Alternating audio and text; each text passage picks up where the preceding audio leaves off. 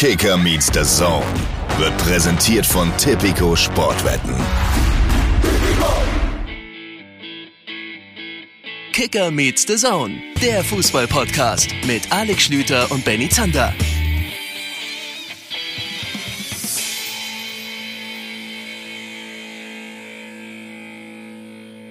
Es geht wieder los. Es ist Montag, es ist Podcast-Tag. Ihr seid da, ich bin da.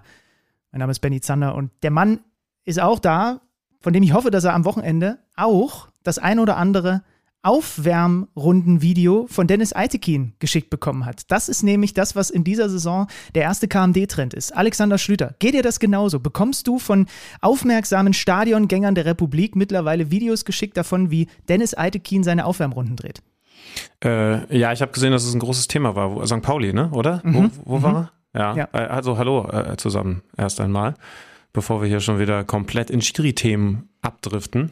Freut mich aber, wenn, wenn sich daraus ein Trend entwickelt, gerne nicht nur für den, den sympathischen Dennis Eitekin, sondern auch für die Scheiß-Schiedsrichter. Nein, für alle Schiedsrichter. Ich finde, das ist ein guter Trend. Ja, vielleicht könnte sich ja der Trend entwickeln, dass ihr uns immer mal so Videos schickt mit so Aufwärmritualen. Also einfach, dass wir mal sehen, was machen denn die anderen Schiedsrichter so? Ja, wer macht so ein paar, ist eher so der Däner, das wäre eher so meins, ne? Ein bisschen auf den Platz gehen, hier mal an den, da mal an den, zack, wieder runter, noch einen Kaffee und dann die Pfeife in die Hand. Was machen die Schiedsrichter denn so vorher? Das würde mich interessieren. Schickt's gerne durch. Ähm, ja, herzlich willkommen zur neuen Folge Kicker Meets Saison. Bin tatsächlich ein bisschen abgeschwiffen hier zu Beginn. Heute eine Folge, Alexander, im Oldschool-Format. Ne? Kann man sagen. Ja, also haben wir jetzt einfach mal spontan so festgehalten, weil wir ja in den letzten Wochen schon immer gemerkt haben, ah, das Spiel ist vielleicht jetzt ein bisschen kürzer äh, geworden und das Team ist vielleicht noch gar nicht so dran gekommen zu Saisonbeginn, obwohl wir jetzt eben schon ein paar Wochen Bundesliga haben. Und weil Benny Zander sich mal aus allem rausgenommen hat an diesem Wochenende und ich schönerweise nur bei einem sehr, sehr tollen Bundesligaspiel am Freitag in Freiburg gewesen bin, haben wir gesagt, komm, jetzt machen wir mal wieder eine Folge. Zander, Schlüter reden intensiv über alles, was da bislang passiert ist. Natürlich noch intensiver über alles, was da am vergangenen Wochenende, nämlich Spieltag 4 passiert ist. Und dann redet uns niemand dazwischen. Einzige Ausnahme, Steffen Rohr. Genau, aber bei dem ist das in, ist es tatsächlich auch geplant, dass er uns irgendwann dazwischen reden wird. Äh, wir wollen mit ihm ein bisschen die Hertha ergründen, so wie ihr das aus der vergangenen Saison äh, gewohnt seid. Also den werdet ihr später hören, aber ansonsten, also ich habe zum Beispiel wie der Teufel, Alexander, habe ich mitgeschrieben am Samstag. Ich habe hier so eine so KMD Word-Dokument. Schreibt, schreibt ein Teufel viel, ja? Also ist, ist, ist ein Teufel ist bekannt dafür, hat man ja immer, ja. Ja so, man sagt ja auch, der, der, der Teufel ist quasi der Zettel Ewald aus dem Himmel. Äh, genau, ja. und äh, nicht aus dem Himmel, aus der Hölle, aber ansonsten stimme ich dir dazu. Aber so habe ich ungefähr mitgeschrieben, mit dieser Teufelsklaue, kann man auch sagen, äh, zu den einzelnen Spielen. Aber natürlich auch zu deinem Spiel vom Freitag. Ja, nicht erst ab Samstag. Äh, ich habe natürlich auch genau gesehen, wie Alexander Schüler verzweifelt versucht hat am Freitag, dass die Frisur nicht komplett platt wird im Regenschauer vom Breisgau. Ja, ich habe großes Glück gehabt, denn ich bin gar nicht nass geworden, äh, weil wir uns in, wie nennt man das, ins Mundloch verzogen haben. Dinge, die sonst nur Zahnärzte tun, aber in der äh, so ungefähr 40. Minute, als ich echt schon gedacht habe, okay, jetzt, jetzt geht's halt mal richtig rund und du musst dich da gleich runterstellen und wirst komplett nass, habe ich auf meinen Kopfhörer die Info bekommen, ihr sendet aus dem Mundloch. Und dann habe ich mir gedacht, alles klar, jetzt finde ich mal in Freiburg das Mundloch. Äh, es ist da an der Eckfahne, ähm, also nicht weit davon entfernt, wo wir normalerweise am Spielfeld dran stehen. Und es war auch ganz gut. Wir hatten, ähm, wir hatten Maxi Eggestein als Halbzeitgast, der mitanalysiert hat, was da in der ersten Halbzeit zwischen Freiburg und Bochum passiert ist. Und äh, es war ganz gut, denn da hat es noch richtig geschüttet. Ja, aber auch mal was, äh, was mal wieder neu war. Also zumindest lange nicht passiert ist. Bei Sonnenschein gestartet und dann mit so richtig Gewitter geendet. Aber man muss dazu sagen, das Spiel war auch ein ziemliches ziemliches Gewitter, ne? Also da war, war, war eine Menge los irgendwie. Ähm, äh, ich habe natürlich genau drauf geguckt bei dem Bochumern. Ich habe noch, ich glaube, zehn Minuten vor Anstoß habe ich schnell noch Philipp Hofmann aus meiner Kicker-Manager-Elf aus der, aus der Elf rausgekickt, weil er auf der Bank saß, weil die Bochumer mit Simon Zoller vorne drin äh, gespielt haben und, da kannst du ein bisschen mehr dazu sagen, extrem griffig und giftig in der Anfangsphase waren. Na, ich kann dir sogar sagen, warum er Hofmann rausgenommen hat. Und das sollte dir dann auch zu denken geben, denn er hat schon auf der Pressekonferenz angedeutet, dass er die Leute spielen lässt, die den Stil, der in der vergangenen Saison bei Bochum funktioniert hat, ähm, geprägt haben und den auch vor allen Dingen kennen. Und dann hat er so in einem Halbsatz fallen lassen, ja, und dann sitzen jetzt vielleicht gegen Freiburg mal die Leute draußen, die woanders ein etwas anderes Pressing, ein anderes Anlaufen gespielt haben, denn das ja. ist das ganz große Thema gewesen und das noch nicht so verinnerlicht haben. Und dann habe ich mir schon gedacht, gut. ach krass, dann würde er den Hofmann wohl draußen lassen, weil ähm, das ist eben genau der Neue, der das erst noch lernen muss. Und man muss tatsächlich sagen, dass das in der Anfangsphase super funktioniert hat. Also diese Art anzulaufen, ja auch wirklich aggressiv drauf zu gehen, haben sie gegen die Bayern schon gemacht. Da haben sie aber dann die Abstände nicht hinbekommen. Das ist ja dann nicht immer die Offensivreihe, sondern auch das, was dann dahinter zuschiebt.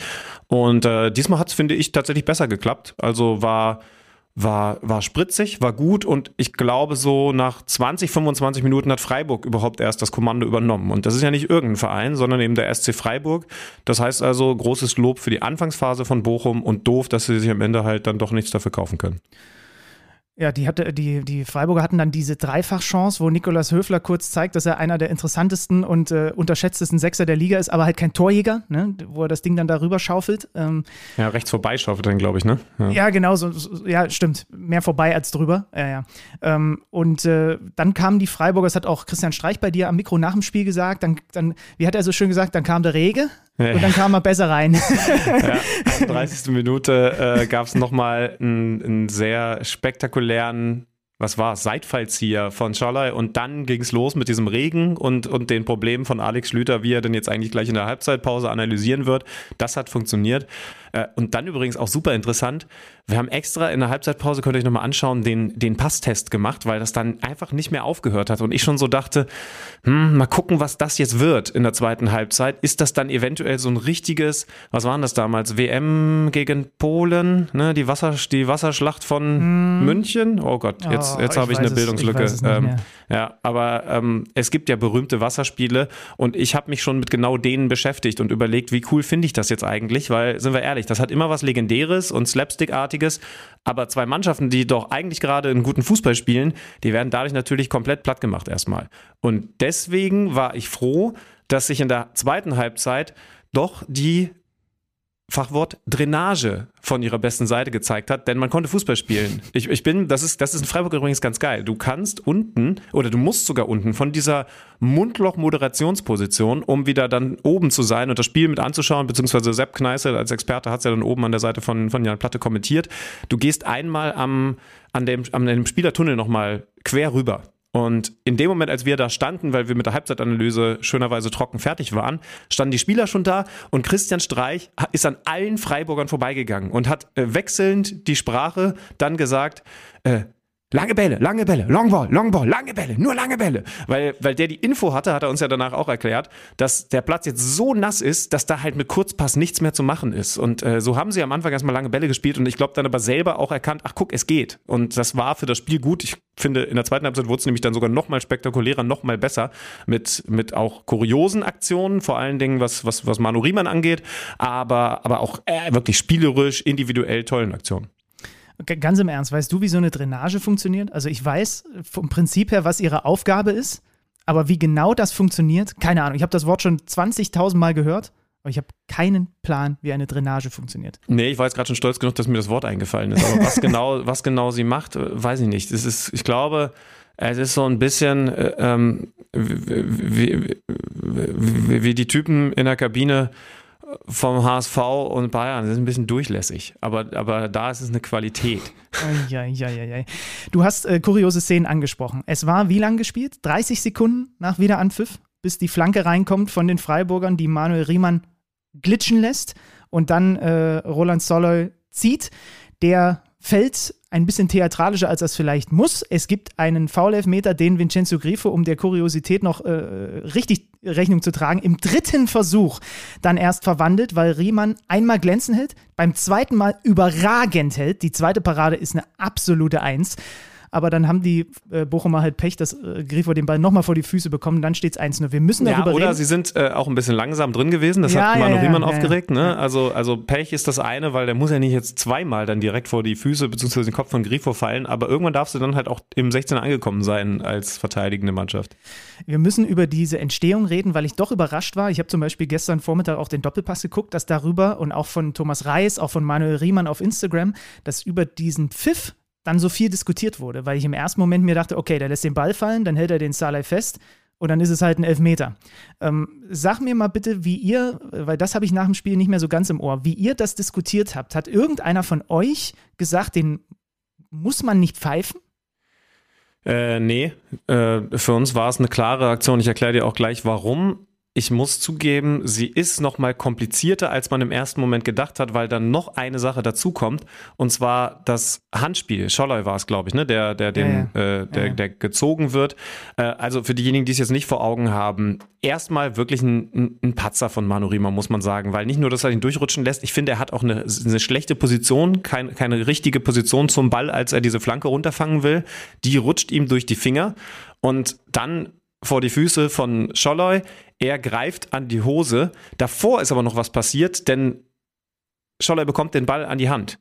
Und als, der, als dem Riemann der Ball durch die Finger flutscht. Genau, dann von, von, von da ihn, an die Hand ja, genau. und, ja. und dann, äh, und dann an, an den Fuß, er wird gehalten, fällt elf Meter. So, und jetzt muss man das Handding insofern mit dazu nehmen, dass man erstmal sagen kann, ja, also so kurze Distanz ist nicht abzupfeifen, trotzdem richtig da auf Elfmeter zu entscheiden. Dieses Handspiel bedeutet aber, wenn Manuel Riemann den nicht am Trikot gezogen hätte, an der Hose gezogen hätte und Scholloy macht ihn rein, zählt der Treffer nicht. Weil dann ist er nämlich unmittelbar mit der Hand vorher dran gewesen. Das macht die Sache dann kurios, aber ganz wichtig, was diesen Teil angeht, auf jeden Fall nicht falsch entschieden vom Schiedsrichter gespannt, weil es ist ja dann ein Foulspiel passiert und natürlich kannst du dann nicht sagen, nee, aber wegen äh, Hand und so, da ist das Regelwerk einfach in dem Fall sehr, sehr klar, richtigerweise auch sehr, sehr klar. Und dann ist eben das Thema, ist dieses Halten ursächlich für das Fallen von Scholloy. Und da finde ich, wird es tatsächlich ein bisschen komplizierter, weil er ihn von hinten zieht und nach vorne fällt.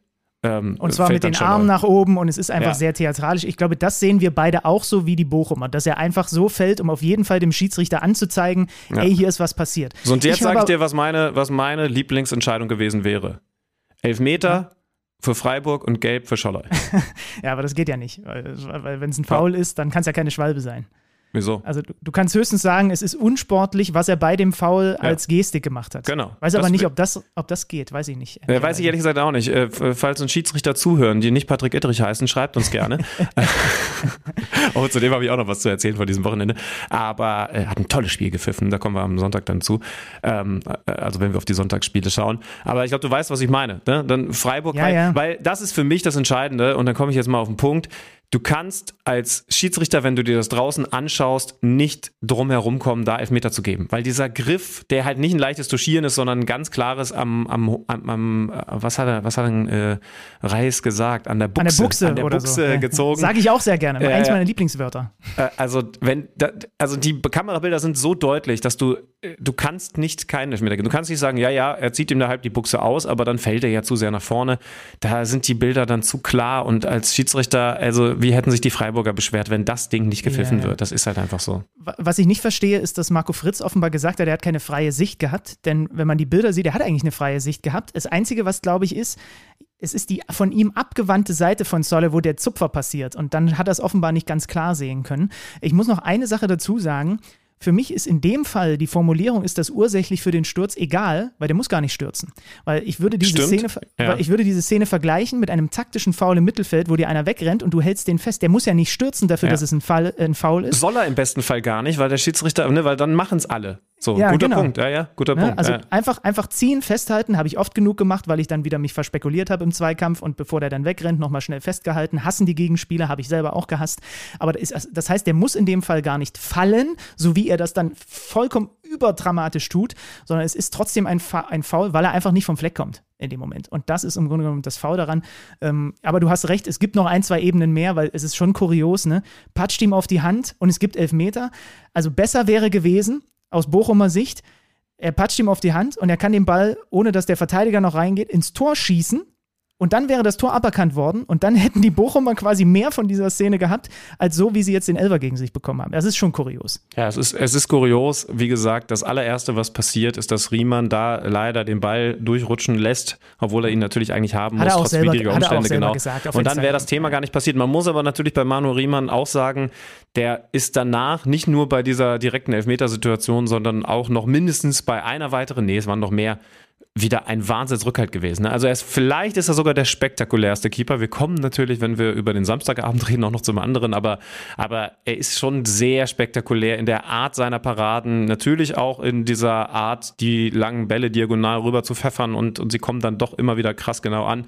Aber äh, also es gab ja nochmal so eine Dreierchance, die, die er dann am Ende vereitelt. Ne? Ähm, vor allem gab es vor allem gab's Alu-Treffer ohne Ende dann noch. Ne? Holtmann ja. in bester Robbenmanier von rechts nach links dribbeln mit dem linken Fuß, äh, dann abschließend Pfosten, dann äh, Gregoritsch scheitert an Riemann und Pfosten, dann äh, Petersen Latte, da weiß ich gar nicht, ob er auch mit den Fingerspitzen noch am Ball war, das, die Szene habe ich nicht mehr so genau vor Augen. Und dann nochmal Holtmann Alu, also ein komplett durchgeknalltes Spiel.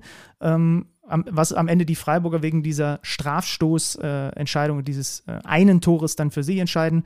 Äh, Freiburg startet so, muss man ehrlicherweise sagen, extremst überragend in die neue Saison und der VfB Bochum ist weiter punktlos und kann sich von dem Lob, was du, glaube ich, auch wieder verteilt hast nach dem Spiel, weiter nichts kaufen. Ne? Es, war, nee, es war phasenweise trotzdem wieder ein, ein gutes Spiel von ihnen.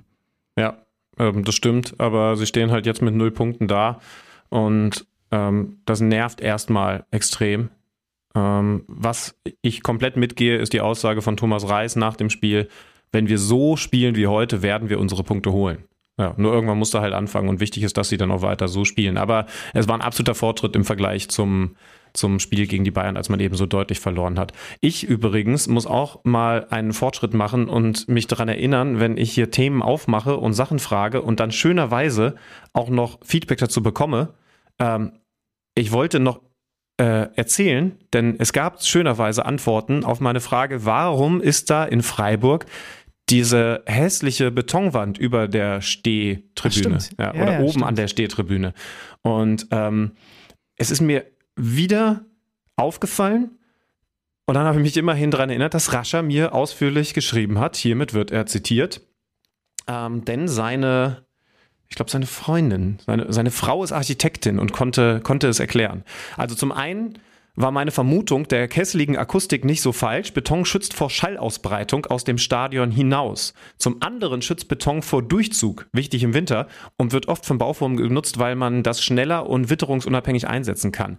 Deshalb sagt seine Frau, sei Beton das Mittel der Wahl bei Renovierungen. Da bietet es sich besser an als Glas, Glasfenster und so weiter. Äh, die Betonwand dient außerdem als eine Art Stützbalken, was mit der Form des Stadions zusammenhängt. In Freiburg hat man ja diese Ecken, die Tribünen sind nicht kreisrund. Da auf Stehtribünen mit einer größeren Konzentration von Menschen zu rechnen ist, und das ist ja genau dort der Fall, muss das zusätzliche Gewicht irgendwie getragen werden. Mit Beton gleicht man das dann aus. In Stadien mit runden Tribünen wie in München, Stuttgart oder Hannover ist es nicht nötig, weil man dort die Gewichtslast auf die Kurvenabschnitte, ne, die kurvigen Abschnitte nach außen verschiebt, sodass man nur ein Fundament als Ebene hat. Das ist äh, der Grund, weshalb da über dieser Stehtribüne noch eine, eine leider nicht so schicke Betonwand abschließt. Und ich bin weiter der Meinung, man könnte die einfach schön bemalen oder ich weiß nicht was. Ich glaube, da ist noch ein bisschen Luft nach oben. Aber den Grund, weil klar, da sind dann einfach auch so, deutlich mehr Menschen, als wenn das Sitzplätze wären. Den haben wir jetzt erfahren. Rascha, Rascha vielen lieben Dank. Und ich Könnte kann, er uns vielleicht nochmal die Drainage erklären, wie das funktioniert? ja, richtig. Aber, aber, aber ernsthaft, mir ist wieder aufgefallen, wie gut das funktioniert, was er da jetzt vor allen Dingen im ersten Teil beschrieben hat. Denn, und Leute, wenn ihr es mir nicht sofort glaubt, fahrt dahin zum nächsten Heimspiel. Freiburg ist eins der lautesten Stadien der Fußball-Bundesliga. Das ist unglaublich. Gegen Dortmund habe ich schon gedacht, was ist denn hier los? Hab oben auch mit Jan Platte, der hat beide Spiele mit mir zusammen gemacht, äh, gesprochen. Der, der hat das jetzt auch wieder so empfunden. Also das, das ist, das ist krass laut. Diese Stehtribüne macht richtig, richtig viel. Und hat mich als ich darüber nachgedacht habe, was es sonst so für geile Stadien gibt und für geile Tribünen, zu folgender Frage gemacht. Benny Zander, wenn du ein komplettes Architekturstudium geschenkt bekommst und danach, weil du es natürlich mit Note 1,0 abschließt, von der DFL beauftragt wirst, bau uns aus all dem, was wir schon haben, das perfekte Stadion zusammen. Also aus den beiden Hintertortribünen und Hauptgerade, Gegengerade. Aus welchen Stadien würdest du was wählen? Ich kann dir sagen, ich würde diese Freiburger Stehtribüne wählen. Ich würde Aber sie Moment, als ein Moment, Element Moment. setzen. Du würdest die Freiburger Stehtribüne über der Südkurve aus Dortmund wählen? Die wäre natürlich auf der anderen Seite. Ja, aber geht ja nicht. Die Heimfans müssen, können ja nur auf einer von beiden Seiten sein. Die sind dabei in, in Freiburg im Norden und da im Süden. Natürlich würde ich das so machen. Das ist jetzt aber arg Arg schön geredet von dir. Oh Gott, ey, das ist aber jetzt aus der kalten, soll ich jetzt hier irgendwie die besten Stadienelemente Ja. zitieren? Ich kann es, also, also, ich kann Das lege ich mir auf Wiedervorlage. Da Ja. muss ich länger drüber Denk, denk nachdenken. noch mal ein bisschen drüber nach. Ich glaube, ich würde tatsächlich Freiburg äh, hinter das eine Tor, äh, diese Stehtribüne. Und ja, ich weiß, dann hast du noch eine zweite Stehtribüne, aber es ist ja auch eine gewisse Freiheit, wenn man das Architekturstudium so toll abgeschlossen hat wie Benny Zander. Die Süd muss auf die andere Seite. Ich glaube, ich würde als eine Haupttribüne Bochum wählen. Das irg- irgendwie finde ich das da so geil eng und, und äh, dann ist es so ein bisschen jetzt äh, Inside-Nerdtum, aber man hat trotzdem, obwohl es so eng und stimmungsvoll ist, auch so kurze Wege oben runter. Du warst ja jetzt auch mit gegen die Bayern. Ähm, das ist mir total ans Herz gewachsen und die Stimmung ist, ist ja sensationell. Du hast da ja sogar dieses, dieses irgendwie so ein, so ein, so ein Sofa noch zusätzlich stehen. Also es hat auch Ja, besondere. Elemente. Ja, ja. Ist ja sowieso was, was ich ganz cool finde. Ja, wobei mir jetzt einfällt, vielleicht wäre auch vom Berliner Olympiastadion dieses, äh, dieses, das wäre dann der, der Auswärtsbereich, dieses Ich, ich wollte gerade sagen, Ne? Ja. du kannst ja, ganz, wenn du ganz bekloppt bist, dann machst du jetzt zu den dreien, die du schon beschrieben hast, auf die andere Seite Olympiastadion, weil dann ist das Stadion krumm und schief. oder was natürlich wahrscheinlich auch noch eine gerade muss eigentlich sein, entweder Schalke oder Bremen oder Gladbach. Oh, jetzt kriegen wir wieder böse äh, äh, Nachrichten von irgendwelchen Ja, Vereinen, die wir jetzt gerade nicht genannt haben. Köln Ja. muss, äh, also wir brauchen eigentlich, wir müssen eigentlich ein Oktagon-Stadion bauen. Ja, ich werd, also, Warum eigentlich nicht? Ja. Warum eigentlich nicht? Vielleicht auch Allianz Arena, dass wir da drüben das, das Telekom-T mit drin haben. Das sollte eigentlich in jedes schöne Stadion schon mit reinkommen. Nein. also, äh, und, äh, äh, also international müsste man da drüben eigentlich diese, diese äh, Bombonera-Tribüne haben. Wobei ich da jetzt gehört habe ne, äh, von, äh, von den Boca Juniors, eins der berühmtesten Stadien in der Welt. Ich habe gehört, das fällt auseinander. Also das ist so komplett baufällig, dass es, ich weiß nicht, ob überhaupt noch drin gespielt werden kann, aber dass es kurz vor Zusammenbruch ist. so, solange es nicht so baufällig ist wie das Nationalstadion von Minsk, in dem ich mal ein Spiel kommentiert habe, wo ich immer dachte, oh Gott, oh Gott, hätte ich mir mal einen Helm mitgenommen. Ähm, aber es ist ja schön. Also Aber vielleicht, was glaubst du, hast haben die Minsker gedacht, nachdem du das Stadion verlassen hast? Das ist immer Ja, ein wechselseitiges ja, genau. Gefühl. Aber du hast jetzt quasi, könnte bitte irgendeine Computerspielefirma jetzt den Stadionbausimulator 2022 bitte erschaffen und dann würden wir gerne uns da stadiontechnisch austoben. Schöne Frage, Alexander. Bist du doch mal kreativ Ich, ich würde es live streamen. Den, den Ja. Stadionbau so. Ich, ich weiß, bei, bei Wolfsburg, dem Stadion, in dem ich logischerweise, weil ich da aufgewachsen bin, am häufigsten war, da habe ich immer im Kopf, dass es die größte Toilettendichte hat. Das würde ich natürlich beim Stadionbausimulator auch mit ein, einfügen. Ich weiß, bei Anstoß 3 konnte man auch Stadien bauen. Ja, ja, Aber natürlich war das nicht so spezifisch, weil es noch ganz viele andere wichtige Nee, das Dinge muss, gab. dann, das muss dann richtig tief Ja, ja. sein, wie, wie beim, wie beim Rollercoaster Tycoon, dass du bis zum Essen und alles mit Ja. ausstatten kannst. Da ist noch so eine kleine, so eine kleine Achterbahn oben auf der einen Kurve drauf und so, dass das besonders fancy wird. Hat übrigens, ich weiß gar nicht, wie viele Stadien es gibt, aber in Wolfsburg gibt es ja tatsächlich in der Wölfi-Kurve gibt es so eine Rutsche immerhin. Ja. Ja, ja, Für, die, für, die, für die Kiddies, ja, stimmt. Nee, Okay, für, die, für die Trainer, die relativ schnell so nach Ach ein paar. Spieltagen wieder raus sind. Ja, die werden dann einfach da weggerutscht. Die geht auch aus dem Stadion raus. Wir verquatschen uns hier, Alexander. Lass uns bitte wieder sportlich werden. Ja. Also Freitag haben wir damit abgehakt. Der SC Freiburg startet mit neun Punkten und äh, der VfB Bochum ist letzter ohne Punkt. Einziges Team in der Bundesliga noch nicht gepunktet. Wir gehen rein in den Samstag. Hinterm SC Freiburg in der Tabelle befindet sich Borussia Dortmund, trotz eines Auswärtssieges bei Hertha BSC. 1 zu 0 gewonnen. Borussia Dortmund, wollen wir kurz über die Champions League-Auslosung reden? Äh, Ja. Dortmund gegen Haaland und City, dazu Sevilla und Kopenhagen. Aber dass Dortmund Haaland und City bekommt und die Bayern, Lewandowski und Barcelona, das kann doch wieder nicht mit rechten Dingen zugegangen sein. Ja, da hat die UEFA wieder seine wunderschönen Finger im Spiel gehabt. Wir, wir finden es gut. Was rechnest du Dortmund aus? Platz 2. Ja. Ja. Ja. Ich muss ehrlicherweise gestehen, ich wusste schon mal mehr über den FC Sevilla als Ja. jetzt in diesen ersten Saisonwochen. Deswegen nicht, dass ich jetzt wieder, äh, dass mir irgendwie bei Sevilla wieder irgendwas durchrutscht. Also im Ich bin noch Zweifel, nicht so gut im La Liga-Thema drin, wie es eigentlich wäre. im Zweifel sind die halt immer abgezockt und äh, selbst wenn du da nicht alle kennst, sind dann noch, ich mu- muss auch sagen, ich muss mich damit, darf mich da schönerweise mit beschäftigen, weil, weil ich doch hoffentlich äh, bei den Spielen dabei bin. Ähm, kleiner Wink an unseren Dienstbahnmacher. Äh, aber gerade so im Oktober ist, glaube ich, das Spiel in Sevilla. Würde ich machen, Leute, würde ich machen.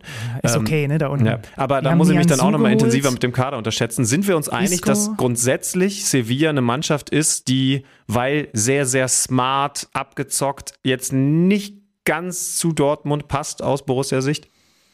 Kann man sagen. Auf der anderen Seite, ich sehe jetzt hier gerade, ne, die haben Kunde und Diego Carlos, also ihre, ihre Innenverteidigung verloren. Da haben sie zwar auch richtig viel Kohle für bekommen. Aber ja, du hast recht. Was kriegt man vom FC Sevilla? Auf jeden Fall immer äh, die wissen, wie man ein Spiel gewinnt. Achso, ich dachte Sonne. Ist, und Sonne natürlich auch im wunderschönen Andalusien. Ach, da geht mir das Herz auf. Aber natürlich, also klar, muss man einfach gucken, in welcher Verfassung der BVB sich an dem Tag, in welcher stabilen Verfassung präsentiert.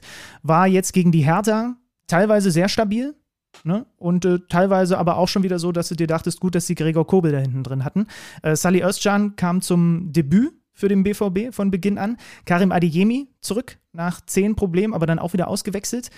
Ähm, und dann platzte endlich, nachdem er zuvor in dem Spiel schon einige Chancen vergeben hatte, in der 32. der Knoten bei Anthony Modest. Ja. Hat, hat, vorher einiges liegen gelassen und dann trifft er per Kopf ein Tor in der Entstehung, liebe Hertha, mein lieber Mann. Ein Doppelpass aus einem kurzen Einwurf und die ganze Außenbahn ist offen für Özcan, der seinen Ex-Köln-Teamkollegen, jetzt wieder Teamkollegen da bedient. Das darf so nicht passieren. Du darfst meckern. Ich schließe dann mit dem Kopfball ab und merke weiterhin, dass das offensichtlich meine neue erogene Zone ist, weil ich fand auch den in der Luft durchgesetzt und super in die Ecke gesetzt, super toll. Äh, also das war wieder so ein Kopfballtor, wie wir hier schon mal drüber gesprochen haben zu Beginn der Saison, das irgendwas mit mir macht. Äh, Anthony Modest nach dem Spiel, die Mannschaft hat mir heute mehr Futter gegeben. Ich denke, die Jungs haben auch gelesen, was mein Ex-Trainer letzte Woche gesagt hat. Und dann guckst, ne, wir erinnern uns, Steffen Baumgart, ja, die Mannschaft muss natürlich auch für ja. den Toni spielen. Ähm, das Spiel war jetzt auch einfach mehr ein Modest-Spiel. Da, und da reicht ein Blick auf die Zahlen und zwar auf die Flanken. Es waren 24 Flanken, die Dortmund gegen die Hertha geschlagen hat. Gegen Bremen davor waren es 10. In den ersten Dortmunder Spielen waren es nie mehr als 15. Das heißt, es ist jetzt einfach ein bisschen bisschen mehr auch ein Spiel für Modest gewesen. Es ist, da, ja. Ne? Ja. Bin ich also voll bei ganz dir. klar zu sehen. Ja. Spiel für Modest, Özcan natürlich auch eine ganz wichtige Personalie, du hast es angesprochen, dass der da reinfindet an die Seite von Bellingham. Ich glaube, dass das sehr gut passen kann. Hat jetzt auch ein sehr gutes Debüt gegeben. Niki Süle ist zurück, kam jetzt erstmals wieder von der Bank. Da müssen wir natürlich auch genau hinschauen, ob er in der Lage ist, Schlotterbeck Hummels zu verdrängen. Wobei, ganz ehrlich, jetzt wo ich mich auch ein bisschen intensiver von Berufswegen mit der Champions League Auslosung und den Spieltagen beschäftigt habe, das wird jetzt ja so rattern. Ich glaube, in diesem Jahr können wir das Thema wirklich ein bisschen mehr hinten anstellen als sonst, was so Stammplätze und so angeht. Ich habe auch noch mal über mein Kicker-Manager-Team nachgedacht und überlegt, vielleicht war das nicht so schlau, so viele Spieler auch von Bayern zu nehmen, wo dann klar ist, dass die auch mal komplett draußen sind, weil du einfach so viel rotieren musst in dem Rhythmus, der jetzt kommt. Es ist ja Champions League-Spieltag, äh, Bundesliga, Champions League-Spieltag, Bundesliga, sonst hast du so einen zwei, drei Wochen Champions League-Rhythmus. Das ist halt jetzt in der Gruppenphase, weil sie es alles vor der WM durchkriegen wollen, komplett anders und dann ist wahrscheinlich die Frage, kriegt der Süle genug Spielzeit, ist selbst beantwortend. Ja, dahinter auf jeden Fall ein sehr guter Gregor Kobel, hat man in dem Spiel auch wieder gesehen, überragend. Ich habe noch eine krasse Statistik mitgebracht, musst du dir mal auf der Zunge zergehen lassen. Zum ersten Mal seit sieben Jahren gewinnt Dortmund wieder seine ersten beiden Auswärtsspiele in eine neue Bundesliga-Saison rein. Ne? Zum Thema Stabilität, Konstanz. So, das ist auch so ein, so ein Zeichen aus den letzten Jahren, dass sie dann da auch immer mal wieder was haben liegen lassen. Und äh, ich würde sagen, wir schaffen den Shift zur Hertha BSC. Bevor wir das sportlich einordnen, Wohlfühlgeschichte, ganz klar. Marco Richter eingewechselt, ist zurück nach Hodenkrebs, nach Tumor-OP. Marco, schön, dass du wieder da bist, hatte sogar noch einen Lattentreffer. Ja, und, richtig äh, schön, ja. Also richtig, richtig, richtig schöne Geschichte an diesem Spieltag. Und was wir jetzt mit diesem Spiel anfangen ähm, und was bei der Hertha gerade so los ist, das besprechen wir jetzt mit Steffen Rohr vom Kicker.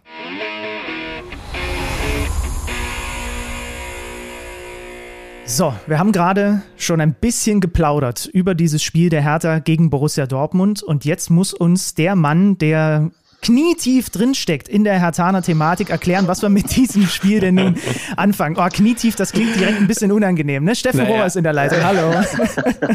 Hallo, ihr beiden. Also ja, ich weiß, wo, wo äh, man normalerweise knietief drinsteckt, aber wenn es erstmal nur härter Themen sind, ist ja gut. Gut, zurück zum Sport, würde ich sagen, an der Stelle. Ähm, ja. Ähm, Benny, das ist, das ist tatsächlich die, die einfachste und zugleich schwierigste Frage gleich zu Beginn.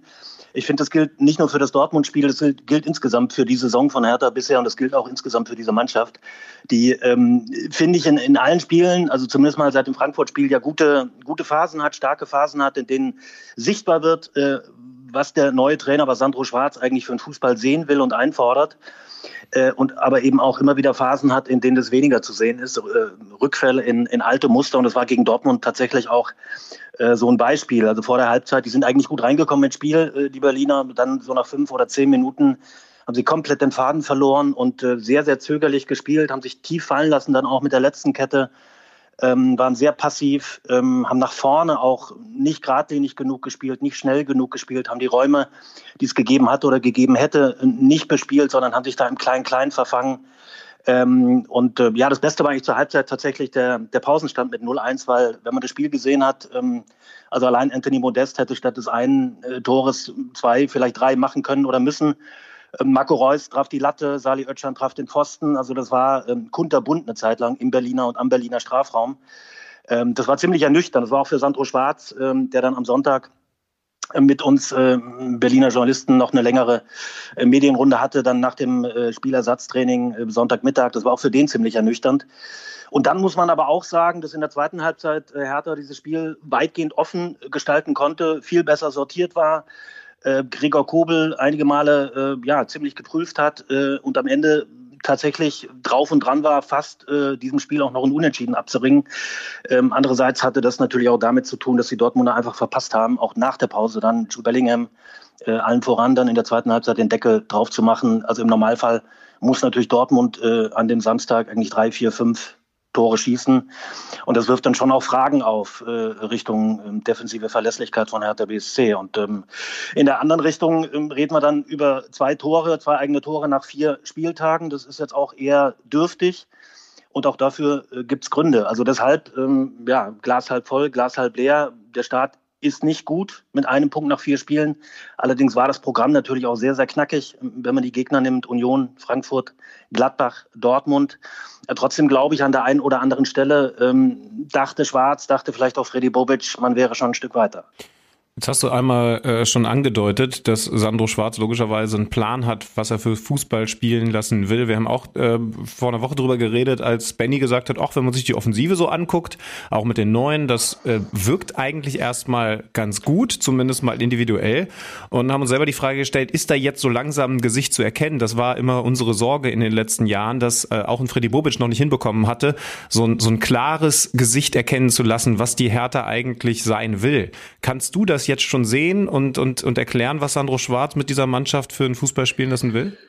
Na, man sieht es schon phasenweise ganz gut, finde ich. Also man sieht schon, dass diese Mannschaft viel früher drauf geht, äh, situativ, dass sie, dass sie sehr aktiv spielt, ähm, dass sie sich selber auch in Ballbesitz mutiger zeigt, mehr zutraut ähm, dass auch äh, viel über Kombinationsspiel äh, passiert. Man hat jetzt im Mittelfeld, finde ich, mit Suat Serda und Jean-Paul Boetius, auch wenn beide gegen Dortmund wirklich äh, jeder für sich einen gebrauchten Tag erwischt hat, ähm, das muss man sagen, hat man trotzdem zwei spielstarke äh, Spieler äh, auf der Acht, äh, die dieser Mannschaft weiterhelfen. Und vorne finde ich absolut. Du hast halt gerade auf den Flügeln rechts mit Dodi Lukebakio und links mit Chidera Ejuke ähm, zwei Jungs, die, die enorm viel Tempo äh, mitbringen und der Flügel oder der Offensivflügel war ja die, ja, die Schwachposition der letzten ein, zwei Jahre. Ich finde, da hat man, hat man wirklich gute Lösungen gefunden.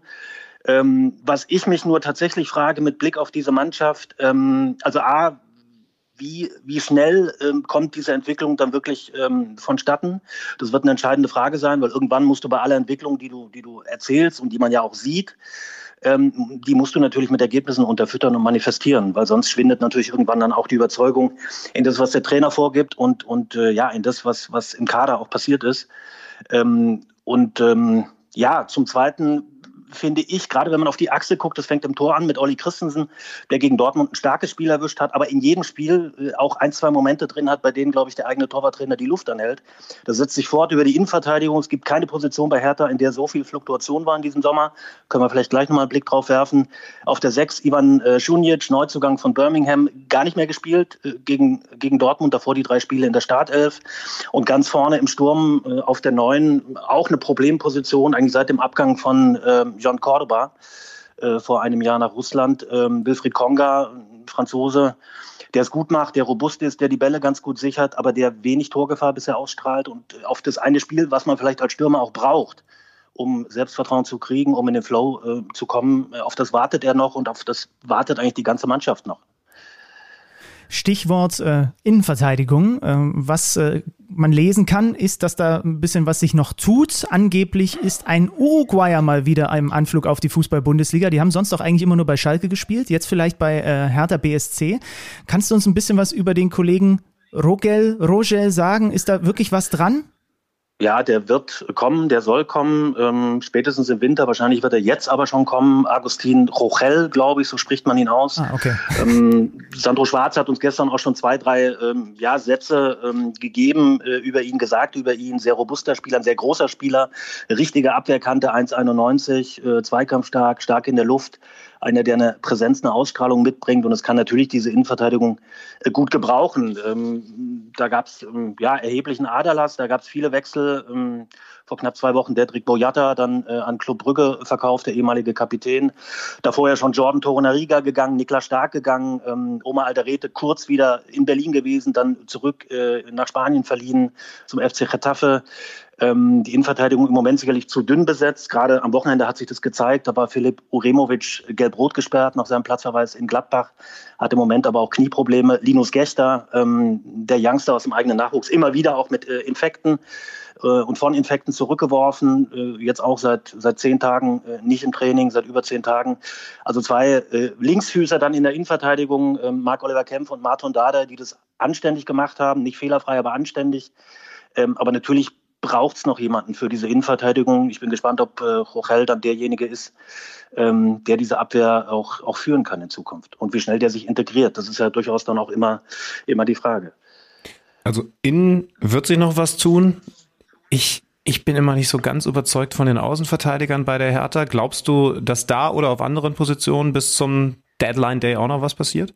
Also auszuschließen ist, ist natürlich nichts, aber im Grunde sind die Planungen in der Kette rechts und links abgeschlossen. Ähm, also links wird man ähm, Frederik André Björkan äh, verleihen, noch äh, voraussichtlich verleihen zu Feyenoord Rotterdam. Ist ein, ein Winterneuzugang, der es nicht gepackt hat in Berlin, das muss man ganz klar sagen.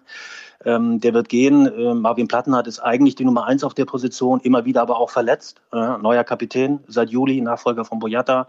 In seiner Abwesenheit hat Maximilian Mittelstädt ordentlich gemacht. Äh, der wollte eventuell weg, jetzt wird er wohl bleiben können oder müssen, das kann man sich aussuchen. Ähm, ja, und rechts äh, hat Hertha ja schon was getan mit John Joe Kenny, den wir noch von Schalke äh, kannten aus der Bundesliga aus dem einen Jahr. Der macht's okay bisher, aber hat sicherlich auch noch Luft nach oben. Also gerade auch, ähm, ja, was sein, was sein Passspiel angeht, was die, die Passqualität angeht. Aber da hat er sich ähm, eingereiht am Samstag. Das war tatsächlich vor der Halbzeit das Kardinalproblem, dass dieses Aufbauspiel, das Passspiel von Hertha ähm, von etlichen Jungs ähm, ja überhaupt nicht gut war und natürlich damit äh, Dortmund auch extrem in die Karten gespielt wurde. Das war dann nach der Halbzeit äh, deutlich besser. Und das macht irgendwo ja auch Hoffnung, dass an einem Tag, wo also gerade diese zentralen Spieler, Serda, Boetius, die für, die für die Ideen sorgen sollen, die das Spiel gestalten sollen, prägen sollen, dass beide keinen guten Tag erwischen und trotzdem härter, ähm, ja, Gregor Kobel mehrfach fordert und Kobel am Ende bester Dortmunder ist. Ähm, das macht ja durchaus dann auch Hoffnung für die nächsten Wochen. Und trotzdem, jetzt kommt am Sonntag mit Augsburg natürlich schon ein Spiel.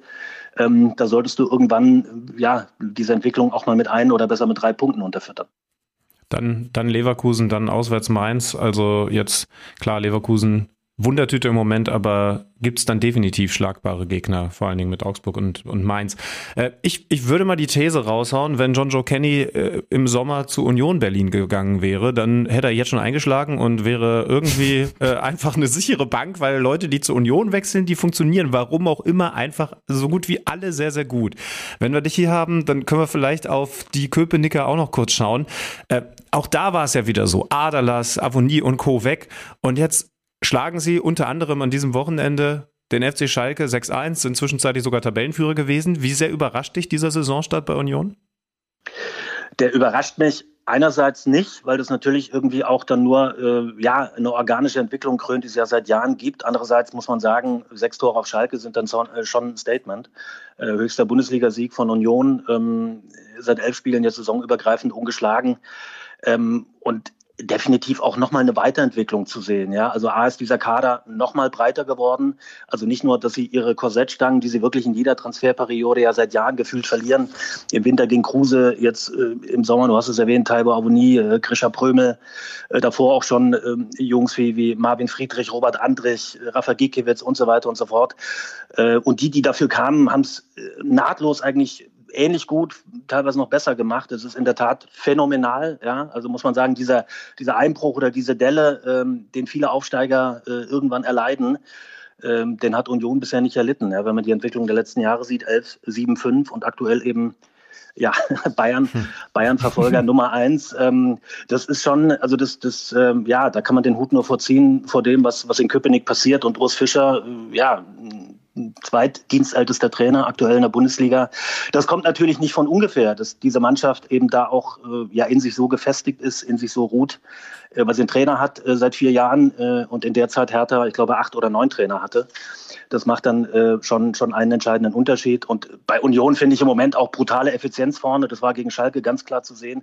Richtig, richtig viel Tempo. Geraldo Becker glaube ich, im Moment einer der spannendsten, spektakulärsten Spieler äh, in, in der Bundesliga.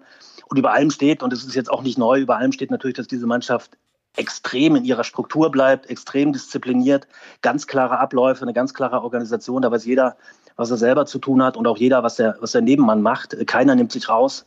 Diese Mannschaft ist sehr, sehr schwer zu bespielen. Auch Hertha hat es ja schon gemerkt ähm, am, am ersten Spieltag. Und wir haben eine neue Liebesbeziehung ne, in der Fußball-Bundesliga. Jordan, nur noch Jordan will er genannt werden, habe ich gelernt. Nicht mehr Sibatschö oder sonstiges. Also das macht es uns leichter. Das macht es uns deutlich leichter, ja, das stimmt. äh, der mit Geraldo Becker da vorne harmoniert, als, wir haben es letzte Woche schon mal gesagt, Steffen, als würden die schon 15 Jahre zusammenspielen seit der F-Jugend und blind die Abläufe kennen. Wie geht das? Ja, tatsächlich spricht ganz klar für die, für die Einkaufspolitik von, von Oliver Runert. Also nicht nur, dass er relativ früh Jahr für Jahr den Deckel drauf machen kann, wenn andere Clubs noch hektisch suchen und, und transferieren, ist Runert ja gefühlt irgendwie immer schon im Liegestuhl und fertig mit allem. Und die Mannschaft funktioniert vor allem. Und Sibat Schö ist natürlich einer der Jungs, ähm, der hat natürlich in der Schweiz alles kurz und klein geschossen in der vergangenen Saison. Einer der Jungs, Morten Torsby würde ich da auch mit reinnehmen, auch Diogo Leite, die wären vor ein, zwei Jahren natürlich für Union noch nicht zu bekommen gewesen. Jetzt kriegt man diese Spieler, weil man Europa League spielt spielt, weil man natürlich auch finanziell jetzt ähm, eine andere Ausstattung hat, nicht zuletzt durch den Verkauf von Taiwo Avoni ähm, nach Nottingham. Und das passt in der Tat äh, perfekt zwischen beiden. Becker mit, seinen, mit seinem brutalen Tempo und Sebatjö, wie er die Bälle sichert, wie er die Bälle ablegt, aber auch äh, dieses Spielverständnis. Das ist, ähm, ja, da haben sich zwei vielleicht nicht gesucht, aber gefunden. Das ist äh, eine absolute Traumkombination bisher. Ganz kurz zum Abschluss noch, Europa League-Gruppe Braga, Malmö, Saint-Gilloise. Letztes Jahr haben die Unioner es hingekriegt, wie sie irgendwie alles seit dem Aufstieg hinkriegen, diese Dreifachbelastung gut zu meistern. Ist das auch in dieser Saison die größte Herausforderung? Siehst du siehst du die Gefahr, dass sie in diesem Jahr damit mehr zu kämpfen haben? Ja, ich fand, dass sie schon im letzten Jahr damit ja auch durchaus zu kämpfen hatten in ihrer, in ihrer Gruppenphase. Ähm, ich sehe es eher andersrum. Ich glaube, dass sie aus dem letzten Jahr viel gelernt haben. Ich glaube, ich habe es eben eben schon erwähnt, ich glaube, dass sie den Kader noch mal breiter aufgestellt haben, wenn man sieht, dass Jungs wie, wie Jamie Leveling oder Paul Seguin, Tim Skarke, Milos Pantovic, die spielen bisher keine oder fast keine Rolle. Die sind alle noch in der Hinterhand. Ähm, auch da wird es sicherlich bis Donnerstag noch ein, zwei Abgänge geben, Möwald und ein paar andere vielleicht noch. Aber äh, der Kader war, glaube ich, nie breiter, den Union hatte. Ähm, es ist Erfahrung drin, es ist viel Qualität drin. Es ist wahrscheinlich tatsächlich auch qualitativ, also nicht nur der breiteste, auch der beste Kader, den dieser Club jemals hatte. Und insofern die, die, die Gruppe ist sicherlich, ähm, ja, ist sicherlich lösbar für Union Berlin. Und das finde ich, muss dann auch der Anspruch sein. Ähm, der Club neigt ja gerne dazu, sich so ein bisschen in diese Underdog-Rolle zu begeben, auch national. Ähm, wir Journalisten wollen dann immer gerne irgendwie neue Zielstellungen entlocken, schon nach vier oder fünf Spieltagen. Ähm, das werden wir nicht zu hören bekommen von Urs Fischer, auch von Oliver Runert. Die tun gut daran, natürlich ähm, mit dieser Strategie, äh, mit der sie erfolgreich waren und sind, äh, weiter, weiterzumachen und die nicht aufzugeben. Die sind auch gar nicht der Typ dafür. Das ist auch völlig in Ordnung. Ich finde trotzdem als Bundesligist, der mittlerweile seit Jahren auch zwischen fünf und acht mitspielt und auch nicht zufällig dort mitspielt in der Bundesliga, sollte in der Gruppe ähm, dann schon der Anspruch sein, noch weiterzukommen. Union begibt sich weiter in die Underdog-Rolle. Steffen, danke, dass du dich mit uns in die Berliner Themen begeben hast. Knietief. knietief. aber wirklich knietief und äh, wir sind rausgekommen. Danke dafür. Gerne. Dankeschön. Ciao.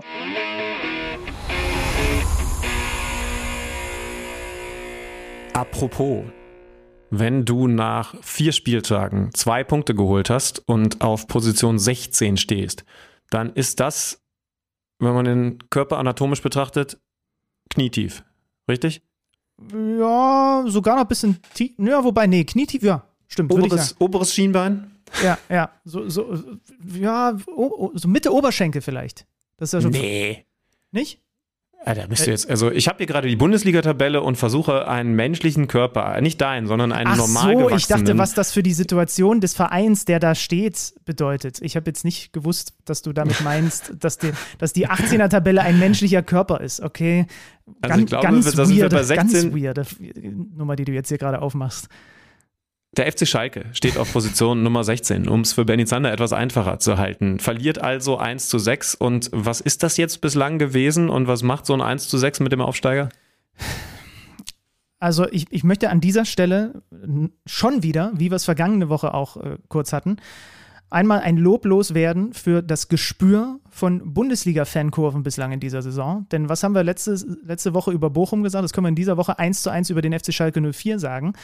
Ähm, die verlieren 1 zu 6, aber die Zuschauer haben mit den Augen geguckt, was es für ein Spiel ist und haben darauf ihre Reaktion im Stadion äh, ausgerichtet. Und natürlich auch noch darauf, muss man auch sagen, dass mit einem Rufen Schröder, mit dieser Aufstiegssaison vergangenes Jahr, man das Gefühl hat, auf Schalke sind Fans und Mannschaft wieder so ein bisschen sich näher gekommen. Ne? Und das äh, schlägt sich dann darin nieder, dass auch bei 1-6 im eigenen Stadion nicht von allen laut gepfiffen wird und man äh, nach dem Spiel ums Stadion gejagt wird, sondern dass die honorieren, dass das ein vollkommen durchgeknalltes Fußballspiel gewesen ist.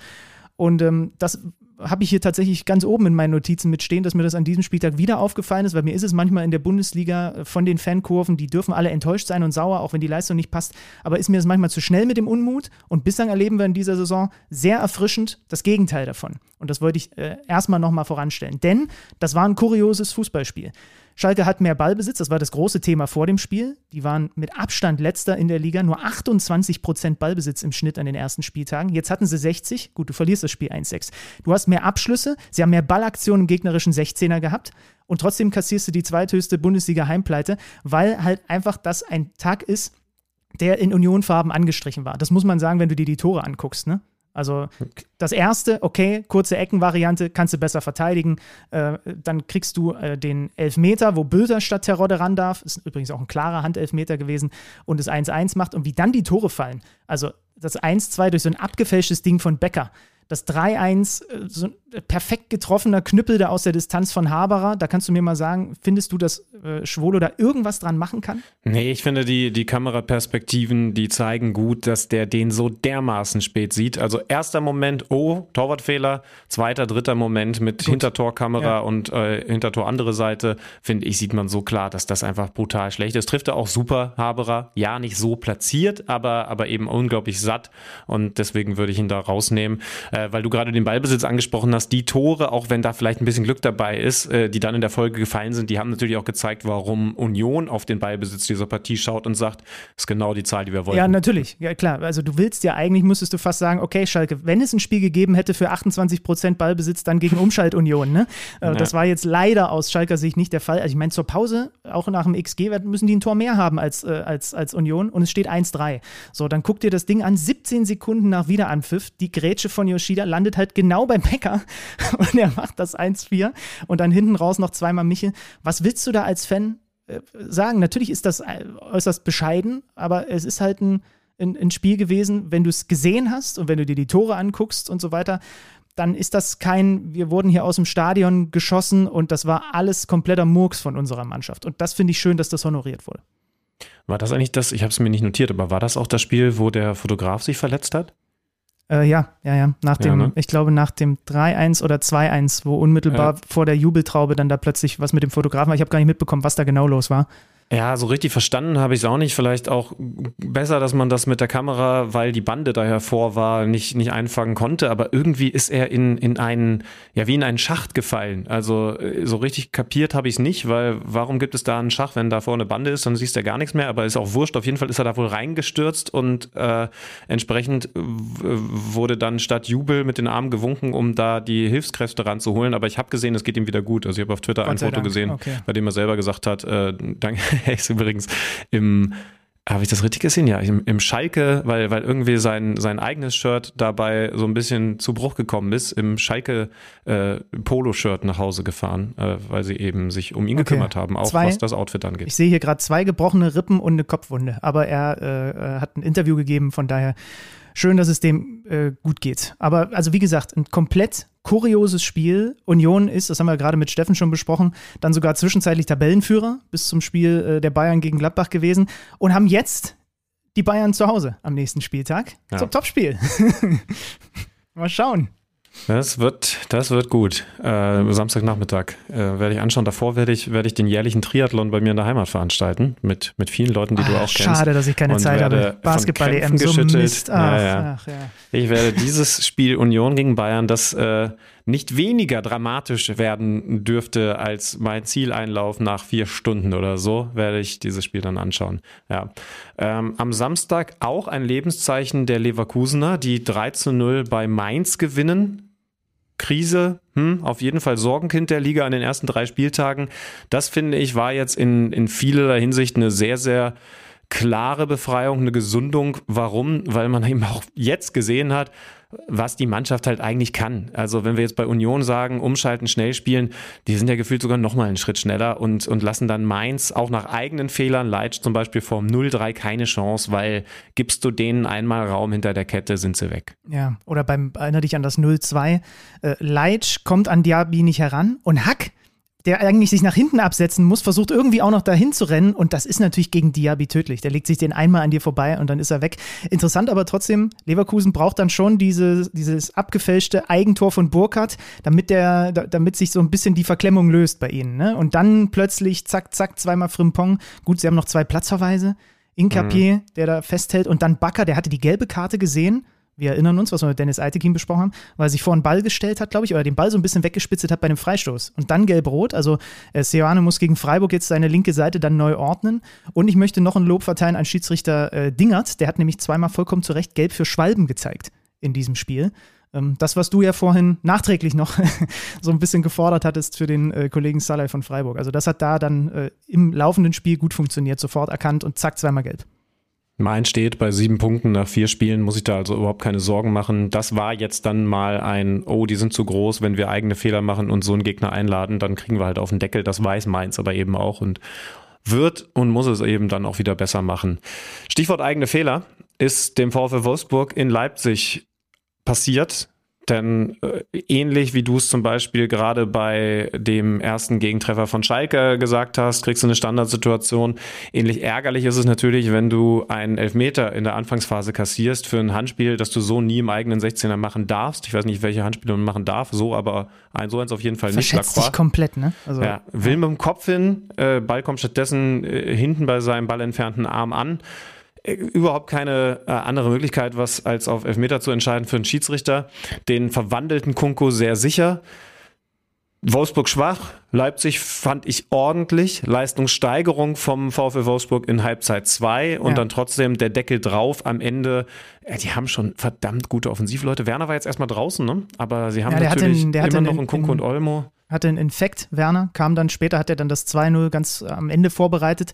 Auch da interessant der Blick auf, auf das Personal. Ne? Dann Silva von Beginn, gut, Golaschi hat einfach, war noch nicht fit, hat gefehlt, aber wieder äh, Xaver Schlager auf der Bank. Es gab unter der Woche im Kicker zu lesen vom Kollegen Oliver Hartmann, dass es, äh, dass es da so ein bisschen Diskrepanzen gibt in der Einschätzung zwischen Vereinsseite RB, äh, und Domenico Tedesco, die sagen, na, der ist ja noch nicht richtig fit. Und Xaver Schlager, der sich aber für absolut fit hält und jetzt mhm. wieder nur draußen sitzt. Auch ein Forsberg, weiter nur Bankdrücker. Sörlot haben sie wieder an äh, Sociedad verliehen. Also bin mal gespannt, wie die Thematik äh, da in, in Leipzig noch, was die noch mit sich bringt. Wobei, dann sind wir wieder bei dem Thema von vorhin. Ist das jetzt vielleicht eine Saison, in der ab Champions League Start solche Themen gar nicht so groß sind wie in anderen Spielzeiten, weil sie eben so viel rotieren müssen? Also im Moment sind Leimer und Kampel gesetzt, aber also ich weiß auch aus internen Kreisen bei RB, natürlich setzen die auch auf Schlager und wissen Schlager und Leimer, die beiden Ösis, die sich gut kennen und mögen, die zusammen, das kann verdammt eklig werden. Vielleicht passiert es dann in der Champions League. Wie, wie schätzt du da die Gruppe ein? Also sie beginnen jetzt erstmal gegen Schachtjor, sie haben haben auch Real Madrid, das ist natürlich die Hausmarke und äh, immer schön Celtic Glasgow.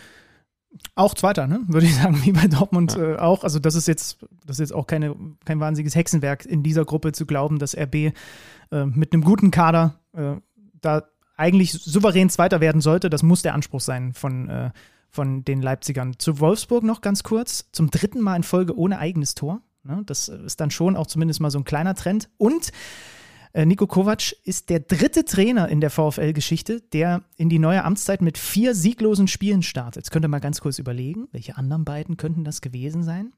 Bruno Labbadia Und, und da muss ich gestehen, habe ich einfach vergessen, dass der mal beim, bei Wolfsburg als Trainer war. Martin Schmidt. einfach, das, hättest du ja. das noch auf der Kappe gehabt, dass der mal in Wolfsburg Trainer war? Ja, also klar, äh, da, also, aber also weil ich da jetzt einen Heimvorteil habe, aber ja. wie er gestartet ist, hätte ich dir definitiv nicht mehr sagen können. ja. ja. Äh, du hast ja gesagt, eine Kruse jetzt dabei, vorne Matcher, äh, der hat noch nicht den, den, den Drive, den Lauf, den er in der Vorsaison hatte. Jetzt Kaminski und Philipp. Das heißt also, da wird auch viel rotiert. Mamouche ist jetzt zur Halbzeit erst von der Bank gekommen. In der Zentrale war jetzt Gilavogi wieder drin, dafür ein Swanberg erst später rein. Also sie schauen weiterhin. Van der Feen hat jetzt in der Innenverteidigung gespielt, dafür Borneau draußen das ist ja eigentlich einer, den man als Gesetz gewähnt hat an der Seite von Lacroix, Van der Feen dann eher draußen. Also schon kompliziert, ne? Da merkst du, wie viel da immer noch gesucht ja. wird bei Nico Kovac. Leipzig morgen Pokal hatte ich auch nur so halb auf dem Schirm gegen Ottensen äh, in der Red Bull Arena. War eigentlich in Dessau sollte es ausgetragen werden. Dann gab es irgendwie einen Giftanschlag auf dem Platz. Und deswegen mhm. ist das Spiel jetzt doch bei den Leipzigern. Okay, auch, ja, macht mit der Info, was ihr wollt. Äh, dann haben wir noch am Samstag gehabt den FC Augsburg, der bei der TSG Hoffenheim verliert mit 0 zu 1. Äh, der FCA, der leider länger auf äh, Udukai verzichten muss, hat sich äh, Syndesmoseris zugezogen. Äh, Ricardo Pepi mal wieder in der Startelf. Viel mhm. gesehen habe ich von ihm ehrlicherweise nicht. Den hatte ich fast vergessen. Also wenn, wenn du Martin Schmidt vergessen hattest, Pepi, dass der da noch ist, äh, irgendwie großes Thema in der vergangenen Saison und jetzt ist er mir weggerutscht. Ja, aber er wird noch zünden. Irgendwann. Vielleicht ja? irgendwo anders, aber werden wir sehen. Ähm, und bei den äh, Hoffenheimern die fahren den nächsten Sieg ein. Die waren unverändert im Vergleich zu diesem Erfolg gegen Leverkusen. Ne, wieder mit Rütter, Kramaric vorne drin, mit Prömel, Baumgartner dahinter. Das funktioniert. Wenn du dir dieses 1-0 anguckst, ähm, Rütter leitet es ein, dann die Diagonalflanke von Kramaric, dann Sko, der ablegt und dann Geiger, der den natürlich Volley auch perfekt trifft. Also einfach ein, ein blitzsauberes Tor zum 1-0. Und die Hoffenheimer fahren den dritten Sieg in Folge ein. Zweitbester Start der Bundesliga-Geschichte. Kann man mal so machen. Und bei Augsburg auch schon wieder, ne? Wieder ohne eigenes Tor auch so ein leichter Trend dann schon wieder. Ja, äh, nochmal kurz zu Hoffenheim zurück. Also, du hast jetzt eh so nicht gemeint, aber mehr als kann man mal so verlieren. Verlieren zum Auftakt gegen ja, genau. starke Gladbacher, zu Kann denen wir gleich definitiv kommen. mal so machen. Ja, ja, genau, klar. ne? Und dann, und dann schlagen sie Bochum, auch wenn das ein, ein, ein wildes Comeback-Ding war, das 0-3 bei Leverkusen haben wir besprochen. Jetzt dann eher so ein, so ein safer Arbeitssieg, aber du hast das Personal angesprochen. Rütter, ich glaube, weiterhin einer der Durchstarter der Liga. Wenn man vielleicht Becker von Union mit dazu nimmt in der Offensive, dann können wir jetzt schon über zwei absolute Steals im Managerspiel, die wir beide natürlich nicht haben, reden. Also, also diese Mannschaft ist, ist, ist spannend, ne? Hinten weiter mit Vogt einen der besten Aufbauspieler der Liga, hat jetzt aber mit Kabak noch einen Athleten mehr, Akpoguma, das, das passt dann vielleicht auch noch ein bisschen mehr. Wir haben noch gar nicht so viel über Angelino auf links als Raumersatz geredet. Der ist jetzt bislang auch nicht absolut durchgestartet, aber ist natürlich einer, der auf jeden Fall jedem Team offensiv gut tun kann. Defensiv muss er halt immer gucken, dass er sich da irgendwie zusammenhält.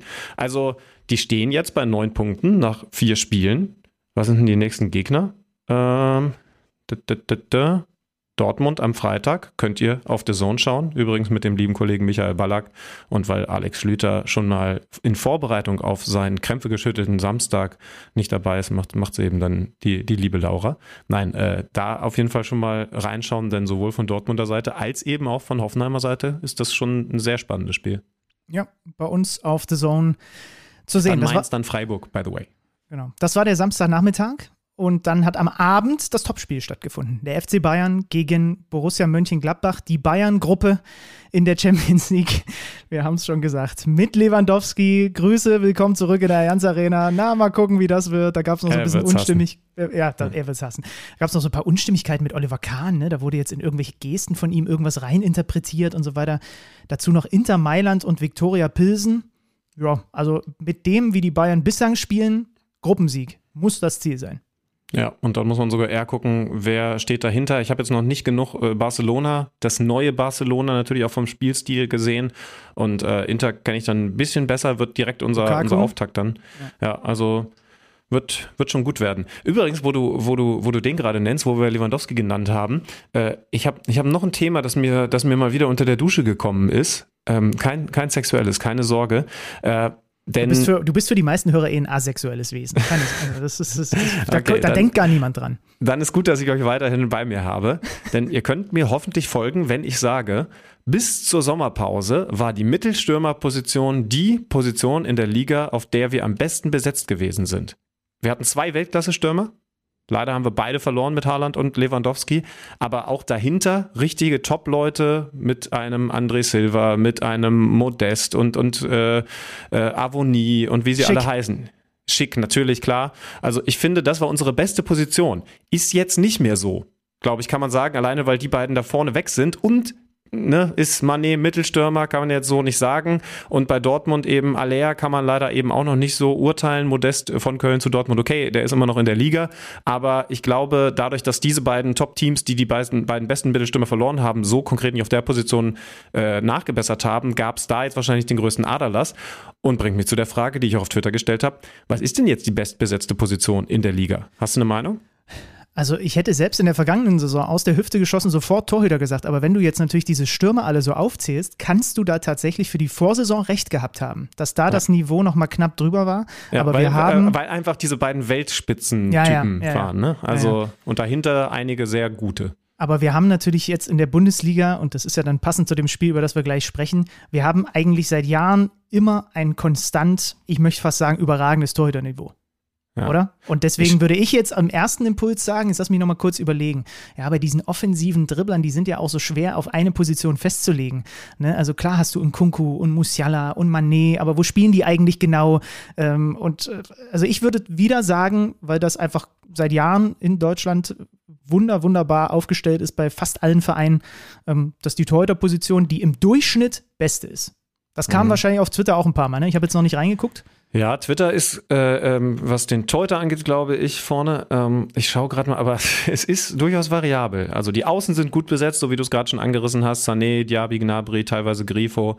Ähm, dann gibt es hier jemanden, der Moritz sagt, die Zehner, finde ich interessant. Fast jeder Verein hat nämlich noch einen, der easy Startelf zocken könnte, der aber eben auf der Bank sitzt, teilt, mhm. sogar, teilt sogar mehrere. Ist dann wieder die eine Achter, Definitionsfrage, ne? Zehner. Äh, Mhm. Äh, Achter, Innenverteidiger oder Zehner, sagt Gabriel. Haben wir so gute Zehner? Also fände ich ja super für unsere Liga, aber.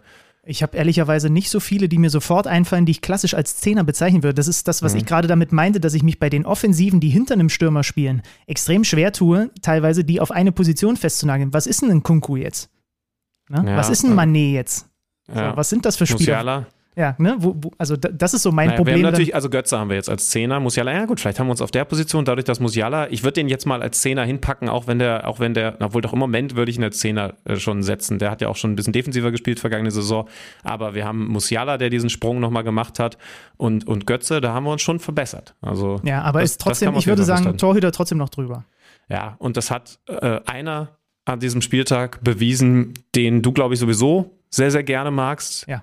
Er durfte gegen die Bayern ran und er hat gehalten, äh, wie, wie, war der Fums? wie war der Fums-Beitrag? Äh, liebe Grüße an Krankamp und Sauer. Äh, hey Jan, was hältst du von den Bayern? So gut wie alles. Das war wirklich fantastisch. Ähm, das war wirklich, wirklich, wirklich stark. Und ich würde sagen, bevor wir jetzt in dieses Spiel nochmal in der Tiefe einsteigen, ihr habt ja sowieso alle mitbekommen, was bei dieser Partie los gewesen ist, huldigen wir nochmal dem Spieler des Spiels. Das tut für uns der Mann, der in deinem Keller, ich glaube, sich langsam so ein bisschen die, die Fingernägel an den Wänden abgeschubbert hat. Man hört es immer so leicht kratzen im Hintergrund. Ja, ja. Es kratzt so. Oh, unangenehmes Geräusch. Ich, ich höre gar nichts. Riecht ein bisschen.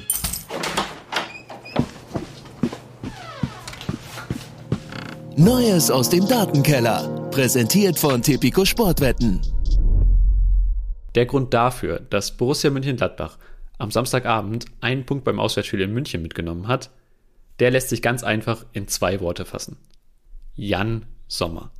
Der Schweizer zeigte unfassbare 19 Paraden in diesem Spiel und stellte damit einen neuen Bundesliga-Rekord auf. Der vorherige Rekord für die meisten Paraden in einem Spiel, der lag bei 14 Paraden von Alexander Schwolo damals übrigens auch gegen die Bayern. Doch die 19 Paraden sind nicht nur Bundesliga-Rekord, auch in den großen fünf Ligen und in der Champions League gab es seit Datenerfassung im Jahr 2003 keinen einzigen Torhüter, der auf so viele Paraden in einem Spiel gekommen ist. Viele Paraden sind für Jan Sommer allerdings keine Seltenheit. Seit der 33-Jährige im Juli 2014 in die Bundesliga gewechselt ist, zeigte kein Torhüter in der Liga mehr Paraden als der Schweizer. Sommer kommt auf insgesamt 909 Paraden. Viermal zeigte er dabei sogar zehn oder mehr Paraden in einem Spiel. Auch das ist seit seinem Wechsel natürlich Bundesliga-Höchstwert. Am Sonntag könnt ihr dann Jan Sommer auch wieder auf der Zone im Einsatz sehen. Die Borussia trifft dort um 17.30 Uhr auf Mainz 05. Tipico traut den Mainzern aber trotz eines überragenden Jan Sommers durchaus ein Tor zu. Die Quote für einen Treffer der 05er liegt bei nur 1,3. Neues aus dem Datenkeller. Präsentiert von Tipico Sportwetten. Ich fand den schon immer gut. Ich fand den Jan Sommer schon immer gut. Äh, du, bei dir habe ich manchmal so ein bisschen rausgehört, dass du nicht komplett von ihm als Torhüter überzeugt warst. Das ist natürlich, kann ich dir jetzt an diesem Wochenende perfekt um die Ohren hauen oder nach diesem Wochenende. Naja, jetzt kommt das große, unsympathische Aber Ach, des komm. schlangenschlachsigen Alex Schlüter. Komm, komm, was kommt denn jetzt? Wie viele von den 19 Paraden waren außergewöhnlich gut? Ich glaube, Einige. das letzte Mal, dass ich so geurteilt habe, habe ich von den Frankfurt-Fans richtig auf die Fresse bekommen für Kevin Trapps äh, äh, Analyse. Also einige waren Ähm, schon außergewöhnlich. Die gegen Delicht ja. ganz am Ende zum Beispiel. Also es gab Ja. schon ein paar, die wirklich außergewöhnlich waren. Aber klar, Ja, ich verstehe, also worauf war, du hinaus es war, willst. Es war ein großartiges Spiel, aber, aber es waren, wenn man, ich habe nämlich alle 19 Paraden nochmal angeschaut und habe dann gedacht, yo, einmal eins gegen eins, super gehalten, äh, ein, zwei gute noch, das Delicht-Ding vor allen Dingen, aber, aber ähm, nein, meine These ist halt einfach, und das ist ja wirklich jetzt eine, eine Laienthese, weil das Thema Torhüter haben wir ja auch mehrfach hier schon in den letzten Jahren erwähnt, das ist eben nicht unsere Hauptbaustelle, weil wir beide nie Torhüter gewesen sind. Ich habe nur mal die These aufgestellt, dass Paraden von kleiner gewachsenen Keepern immer noch mal spektakulärer aussehen als von den Petr Cechs dieser Welt, die halt einfach nicht äh, die Füße nach vorne schmeißen, wenn das Ding mittig über ihn unter die Latte gehen würde, sondern die einfach nur einmal kurz anhüpfen und dann ist das aber dieselbe Parade. Ne? Ähm, und das ist so ein bisschen meine These und dafür kommen sie an manche Bälle nicht ran und vor allen Dingen natürlich beim Thema Strafraumbeherrschung, die dann große Torhüter haben. Aber wie gesagt, vielleicht ist das auch totaler Quatsch und dafür sind sie auf der äh, im 1 gegen 1 viel schneller und holen da viel mehr raus. Ne? Also jetzt zum Beispiel dieses Ding, ich weiß gar nicht, gegen wen war das? 1 gegen 1? War das Sané? Ähm, ich glaube, Sané, ja, ja. ja, ich glaube Sané, ne, vielleicht ist das was, wo mir ein Torhüter, ich weiß, mit Helge Peyer habe ich da häufiger mal drüber geredet und immer echt ein, äh, offene Augen und, und, und Ohren gehabt, äh, weil der dann eben zeigt, guck mal, wie technisch perfekt der das hier macht. Äh, der ist übrigens ein großer Jan Sommer-Fan, äh, weil da im genau richtigen Rhythmus und in dem Moment, wenn der, äh, wenn der auf den Torhüter zulaufende Spieler das letzte Mal den Ball berührt, geht er raus und macht nochmal den Winkel kurz, weil dann weiß er, jetzt kann er nicht mehr reagieren. Also solche Sachen macht der vielleicht viel besser als andere. Ne? Das kann schon sein, da habe ich aber nicht den Blick für, gebe ich Es war, auf, gerne zu. es war auf jeden Fall bei dem 1 gegen 1 Sané, weil erinnere dich mal bitte an den Zuckerpass von Pavard, der das Ding hinter die Kette einleitet. Ne? Also das Stimmt, war ein ja. unfassbarer Ja. Pass. Äh, wir müssen in der ersten Halbzeit anfangen. Machen wir häufig bei Fußballspielen. Das war eine absolute Ansage vom FC Bayern München, bis Tyram ihnen das 0-1 reinlegt. Ich habe dieses Ja. Spiel gesehen und dachte mir, ach du meine Güte, wie gut sind denn diese Bayern? Also, das war ja so gut, dieses, wir haben jetzt schon in dieser Saison häufig darüber gesprochen, erinnere dich auch, was wir nach dem Bochum-Spiel besprochen haben, was die machen, wenn sie den Ball haben. Lass uns vielleicht mal kurz sprechen, was sie machen, wenn sie den Ball verloren haben. Also, das ist ja in der ersten Halbzeit nahe an der Perfektion. Es gab ja Ballbesitzphasen für Gladbach eigentlich gar keine. Ne? Ja. Also, das war schon unfassbar, wie die rausgekommen sind, auch dann direkt natürlich nach einer Ecke diese erste Chance, wie die sich in der gegnerischen Hälfte festsetzen, wie sie sofort den Ball zurückholen. Das war so, so gut, wird dann von diesem Gegentor komplett ad absurdum geführt, aber da hast du gesehen, alter Vater, also was der Nagelsmann mit dieser Truppe zu Beginn dieser Saison auf den Rasen bringt, ist schon, ist eine glatte Eins. Die größte Verbesserung, wenn man diesen schwierigen Vergleich Lewandowski-Mané macht, ist definitiv die gegen den Ball. Ja. Und das hat man in dem Spiel gerade in den ersten 45 Minuten brutal gesehen. Ähm, zwei Tore von Mané wurden korrekterweise, waren beide, ne? Beide äh. VR-Entscheidungen äh, korrekterweise abgepfiffen oder zurückgepfiffen Das oder eine was auch wo, immer. eine, wo Sané quasi aus dem Weg geht. Das ist das, was du letzte Woche so ein bisschen auch meintest. Wann wird jemand irritiert, ne? Ja. Und er versucht Ja. noch auszuweichen, aber durchs Ausweichen, ne? Also man muss ja als Verteidiger damit rechnen, dass er nicht ausweichen kann. Ja, fand ich übrigens sehr schön. Danke, äh, danke äh, Steffen Baumgart, der gestern im Vorlauf unseres Spiels, kommen wir gleich noch drauf zu sprechen, von Köln, nochmal auf die Frankfurt-Szene, bei der Kevin Trapp sich so sehr beschwert hatte und bei der wir natürlich auch drüber geredet haben, äh, ähm, auf diese Szene nochmal eingegangen ist und gesagt hat, äh, unser Spieler, ich glaube Dietz war es ja da in dem Fall, der ähm, der steht zwar nicht in der Sichtlinie, aber er macht eine, eine leichte Bewegung hin und deswegen ist das, wäre das ein Abseits gewesen, kann ich die Frankfurter ver- verstehen. Also er Okay. hat nachträglich nochmal gesagt, jo, und, und hat da noch einmal, ich finde ja, ich hatte die Meinung auch letzte Woche richtigerweise eben erklärt, nur Sichtlinie ist dann auch falsch, Weil wenn der da irgendwie seitlich vom Ball steht und nochmal irgendwas, und wenn er nur mit, mit, dem Knöchel hinzuckt, dann beeinflusst er eben den Keeper. Und mhm. äh, da war Steffen Baumgart jetzt im Nachhinein sehr, sehr, sehr, sehr fair und gerade. Dann sprechen, so. dann sprechen wir nach einer sehr guten ersten Halbzeit der Bayern über einen Einwurf in der Rechtsverteidigerposition für Borussia Mönchengladbach. Ein Befreiungsschlag von Chris Kramer. Ein Upamecano, der mal wieder einen Upamecano aus der Vorsaison baut, wo man eigentlich dachte, er hätte die Stabilität, damit ihm das eben nicht mehr passiert. Und das muss weiter, weil wenn du die Champions League gewinnen willst, dann sind das diese Momente, die dürfen dir nicht passieren. Leg quasi dem Tyram das Ding vor. Es ist unfassbar wie der das Tempo mit Ball hochhält. Also der vorletzte ja. Kontakt, den habe ich noch mal so vor Augen. Das war so eine Mischung aus Außenriss und Hacke.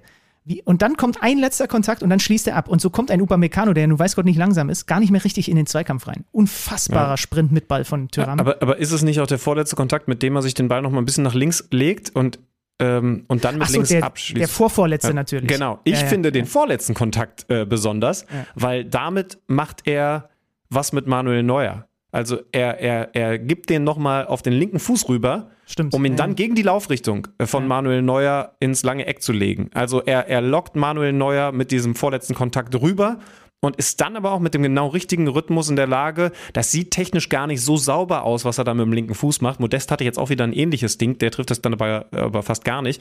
Ähm, aber er macht es dann ich finde, richtig abgezockt ja. und, äh, und macht es macht es großartig, stellt die Partie in dem Moment auf den Kopf, ganz, ganz klar. Aber du sagst es richtig. Upamecano hat wieder so ein Ding drin. Die Licht war jetzt erstmal, weil Davis wieder mit dabei war und Hernandez darum nach innen gerutscht ist auf der Bank. Macht Upamecano sowas weiter, so häufig wie in der vergangenen Saison, dann heißt in Richtung K.O.-Phase der Champions League und Schlussphase der Bundesliga-Saison das Innenverteidiger-Duo Hernandez und Delicht. Ja. Dann wurde es ein Geduldsspiel, ne? weil halt wirklich äh, Sommers äh, äh Hände quasi wie mit Magnet diese Bälle angezogen haben. Die waren auch oft ungenau, das, das hast du schon richtig gesagt. Aber die Bayern haben es trotzdem weiter gespielt, trotzdem weiter auf dieses Tor sind sie gegangen und dann 83. Minute über links Davis, dann Musiala, der diese Lücke für diesen flachen Pass findet, ne, für diesen Querpass. Und im Übrigen findet er die Lücke, während er sich mit dem Ball so halb dreht, ist der Kopf sofort schon oben. Dann kommt der Ball dahin zu Sané und dann kann selbst Sommer nichts mehr machen. Ähm, dann wurde für die Schlussphase sogar De Licht noch als Stürmer eingewechselt. Ne? Der hatte diese dicke Chance in der Nachspielzeit. Ja, übrigens wurde ein großes Thema draus gemacht. Ne? Muss ich sagen, finde ich übertrieben. Also ja, jetzt hat man gesehen, wenn sie schon einen Verteidiger vorne reinwerfen müssen, dann fehlt ja offensichtlich ein Lewandowski-Ersatz. Äh, nee, also dass man einen Verteidiger vorne in Mittelsturm stellt für die letzten hohen Bälle, das hat man auch schon zu Zeiten von Lewandowski gesehen. Liebe Grüße an Daniel van Beuten beispielsweise. Also das haben die Bayern immer mal wieder gemacht. Nagelsmann hat gesagt, ist einer der kopfballstärksten Spieler Europas. Den packe ja. ich da vorne rein, wenn es um solche Situationen geht. Ähm, noch ein paar Aussagen vielleicht von nach dem Spiel. Ähm, Daniel Farke wurde angesprochen auf eine Nagelsmann-Aussage, die Borussia hätte ja zwei Busse vor dem eigenen Tor geparkt. Das hat er nicht ganz so gesehen. Also äh, er hat gesagt, es gibt Teams, die das noch deutlich passiver angegangen sind äh, hier in München als wir. Und hat dann eben auch nochmal darüber gesprochen. Du hast ja letzte Woche auch nochmal gesagt, wo sind die Bayern gerade stark? Diese Zwischenräume. Das heißt, du musst gucken, dass du sie da nicht reinkommen äh, lässt. Ne? Und Farke hat auch nochmal gesagt, die wollen dich halt locken. Die wollen, dass du presst. Und dann wollen sie dich mit Neuer und den Verteidigern überspielen. Und deswegen haben wir ihnen die Bälle in Zonen durchaus bewusst, in der zweiten Halbzeit hat er gesagt, hätte er sich ein bisschen mehr Ballbesitz gewünscht, aber bewusst zumindest in Zone geben, wo es uns nicht so weh tut.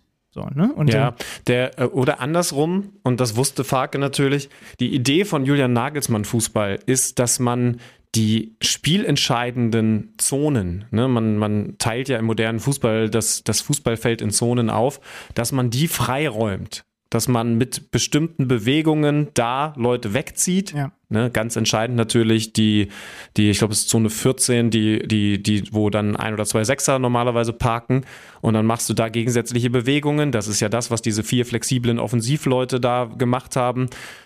Dann machst du diese Zone frei, um im entscheidenden Moment dann mit reinzustoßen und abzuschließen. Aber wenn du dich da nicht locken lässt, dann wird es auch für die Bayern schwer. Und dann braucht es eben so einen genialen Musiala-Moment, der dann trotzdem irgendwie die Räume findet, obwohl da nicht ganz viel weggeräumt wurde. Ja, Farke hat auch nochmal gesagt, wir haben das mit viel Mentalität gespielt. Das wurde den Gladbachern letzte Saison häufig vorgeworfen. Ne? Haben sich dann mit allem, was sie hatten, reingeworfen. Mehr war spielerisch einfach nicht drin und trotzdem reicht es, um den Bayern zum ersten Mal Punkte zu klauen. Julian Nagelsmann war nach dem Spiel extrem sauer über eine sehr einseitige Schiedsrichterleistung. Ich muss gestehen, das ist mir, als ich das Spiel geguckt habe, überhaupt nicht so aufgefallen. Sein Zitat war, glaube ich, 20, 25, äh, 50-50 Entscheidung, alle pro Borussia.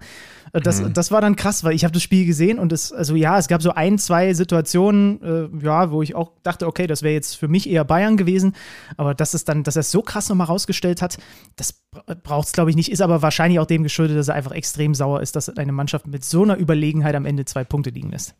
Ja, und für die gelbe Karte, die er bekommen hat, hat er immerhin auch sehr klar die Hand gehoben und gesagt, yo, war ein, war ein Scheißspruch, den ich ihm, ich glaube, Arschlochspruch hat er gesagt. Ja. Insofern dann korrekt. Ich habe noch einen Fakt, äh, auch wenn es eben dann am Ende aus Bayern sich nur zum 1-1 gereicht hat, weil, weil Sané diesen Treffer noch macht. Sie haben jetzt zum vierten Mal in Folge, ich hoffe, ich lüge da nicht, aber, aber so meine Recherche, eine höhere Laufleistung als der Gegner gehabt.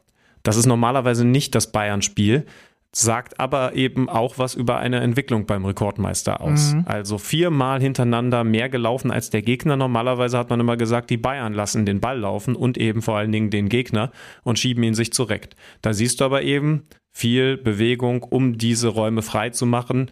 Das kostet auch Körner, aber offensichtlich hat man gut gearbeitet. Mhm. Mal sehen, wie sie übermorgen im Pokal aufgestellt sind gegen Viktoria Köln, also wie er da rotiert. Einfach mal, um zu schauen, ne, was er in solchen Spielen, wem er dann wo auch mal Spielzeit gibt. Und dann ist das Topspiel gegen Union eben angesagt. Das war der Samstag. Fehlen noch die beiden Sonntagsspiele. Köln gegen mhm. Stuttgart. Bei den äh, Stuttgartern auf eigenen Wunsch nicht im Kader, ähm, weil möglicher Wechsel im Raum. Sascha Kalajdzic, der sich mit den Wolverhampton Wanderers einig sein soll, aber das letzte Angebot stand jetzt äh, Mittag, Montag, äh, wurde von Sven Mislintat als nicht ausreichend bezeichnet. Mal gucken, was da passiert. Für ihn hat äh, Luca Pfeiffer vorne drin gespielt. Der hat dann leider noch unrühmlich auf sich aufmerksam gemacht. Aber natürlich fehlt ihnen ein Kalajdzic, ist ja logisch. Sosa auch ein Thema, der hat aber gespielt. Bei dem ist Bergamo das große Thema. Meinst du, dass beide sogar noch gehen könnten? Wenn genug Geld auf den Tisch gelegt wird, glaube ich ja. Ja. Und noch eher Kalajdzic als Sosa. Ich glaube, den, den wollen die einfach haben und da ist dann der Unterschied Premier League Serie A wahrscheinlich auch nochmal die Millionen da, so dass, dass der dann ziemlich sicher geht. Und wenn er jetzt schon nicht im Kader stehen wollte, ne? Also ich glaube, äh, Missintat macht das natürlich schlau und, und sagt eben ganz klar, okay, offensichtlich wollt ihr ihn unbedingt haben, aber ihr habt auch das Geld, um nochmal ein bisschen was draufzupacken. Das heißt also, da können wir schwer von ausgehen. Wenn Sosa dann auch noch geht, dann muss man bei Stuttgart natürlich schon schauen. Ne? Also mhm. dann, dann wird's schon echt dünne. Also kriegen die da genug nach? Gucken wir auf das Spiel, kann man sagen, muss man sagen, sie haben, Sosa hat gespielt, wie gesagt, aber sie haben da vorne drin, vor allen Dingen jetzt mit Silas, auch wieder was ganz anderes, leider ja lange verletzt gewesen, was ihnen die Klasse halten kann. Denn da ist einer mit enormem Tempo, er muss halt nur das Tor noch finden, vergibt in der Anfangsphase zwei Großchancen, als der VfB besser gewesen ist als ja. Köln. Die waren auch ein bisschen überrascht, aber Immerhin haben sie da einen, der Tempo machen kann und dann ist es eben dann doch eher das Unioner Spiel, obwohl man ja sehr viel auch über das Spielerische kam in der vergangenen Saison, ohne das klassische Flanke links, Kopf bei Kalajdzic in Zukunft. Kurz vor der Pause hätte Köln auch nochmal in Führung gehen können. Da klärt dann Mavropanos auf der Linie. Und dann Luca Pfeiffer, ich habe es gesagt, im Blickpunkt in der 56. eine glasklare rote Karte. Wusste er in dem Moment sofort, als er in der Grätsche zu spät kommt gegen Hübers, trifft ihn unten am Knöchel. Also da gibt es keine zwei Meinungen. Äh, Matarazzo später auch noch mit Gelb-Rot vom Platz geflogen. Äh, am Ende hatte Thielmann noch eine Distanzchance für Köln, aber trotz der Unterzahl, es ist nicht so viel offensiv bei rumgekommen aus Kölner Sicht. Deswegen sprach Steffen Baumgart am Ende dann auch von einem, von einem glücklichen Punkt und äh, dass der VfB über 90 Minuten das bessere Team war. Ja, obwohl Köln mehr Ballbesitz hatte, da sind wir wieder bei dem Thema angekommen. Man hat sich nicht die klaren Torchancen rausgespielt. Er sagt halt, und das ist, ist glaube ich, für alle mal ganz, ganz interessant festzuhalten. Wenn du in Ballbesitz bist und du spielst gegen eine Mannschaft in Unterzahl, dann spielst du in den Zonen, in denen es dann darauf ankommt, Gleichzahl. Weil was macht so eine Mannschaft wie Stuttgart? Sie spielen halt vorne mit einem weniger, der drauf geht auf die Innenverteidiger. Das heißt also, ja. das Pressing ist dann fast nicht mehr da, aber, also das Angriffspressing, aber, aber dahinter sind die Räume genauso dicht wie mit, mit zehn Feldspielern. Das ändert sich dann nicht. Und dann sagt er eben auch ganz ehrlich, da musst du dann Lösungen finden. Klar ist, du hast sehr viel Ballbesitz, weil das kann der Gegner nur noch schwer unterbinden. Nur du musst dann eben in Einsituationen lösen und sowas. Und das haben sie nicht hingekriegt. Wir können, müssen natürlich noch hinzufügen, dass sie sich für die Conference League qualifiziert haben, haben das noch gedreht, ist natürlich erstmal großartig, aber bedeutet auch Mehrfachbelastung. Keins und Ljubicic waren jetzt erstmals nicht in der Startelf, ähm, haben ansonsten ja immer von Anfang an gespielt fand beide dann auch äh, belebend. Ljubic hat mir sowieso ganz gut gefallen, könnte vielleicht auch so ein bisschen so, so mhm. der, der Aufsteiger werden. Ähm, keins, typisch keins. Also ähm, das ist insoweit ja alles okay. Chabot war aus Kölner Sicht der Mann im Mittelpunkt, weil er, weil er sich erst eine Platzwunde geholt hat, mit Turban weitergespielt hat und sich dann aber in der zweiten Halbzeit doch wieder verletzt hat. Äh, am Sprunggelenk. Ganz bittere Geschichte. Mal gucken, wie lange er ausfallen wird. Am Ende bleibt Köln ungeschlagen. Ne? Ein Sieg, drei Remis und äh, der VfB Stuttgart das dritte Unentschieden. Ähm, das war jetzt so eins. Klar, Platzverweis musst du mit einberechnen, aber kannst du auch gewinnen, das Spiel.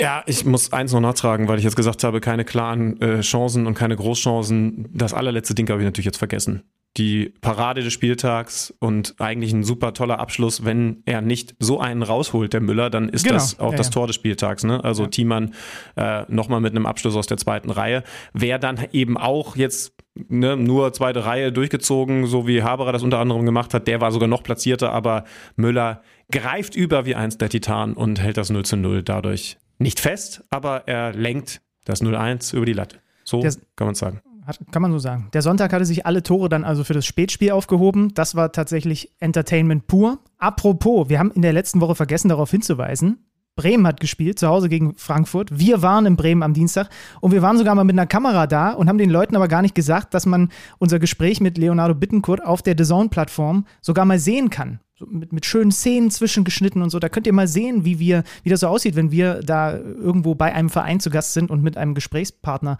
äh, unterwegs sind. Könnt ihr auf der DAZN-Plattform tatsächlich noch sehen.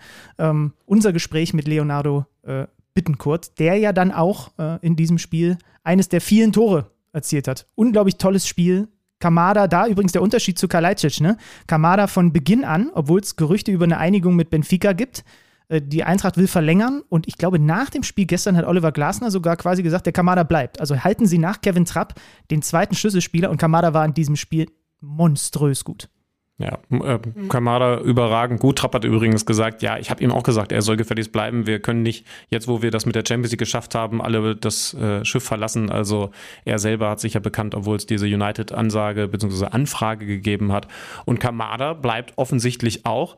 Ich finde die Aufstellung bei, bei, bei Frankfurt jetzt ja hinten offensichtlich festgelegt auf Viererkette eh geil. Also vielleicht gibt es mhm. auch mal wieder Dreierkettenspiele in der Champions League dann zum Beispiel. Aber wenn du dir das anschaust, wir haben jetzt in der Viererkette Viererkette, links ja Pellegrini als neuen Mann, den ich bislang ganz gut fand, äh, schießt auch die Ecken.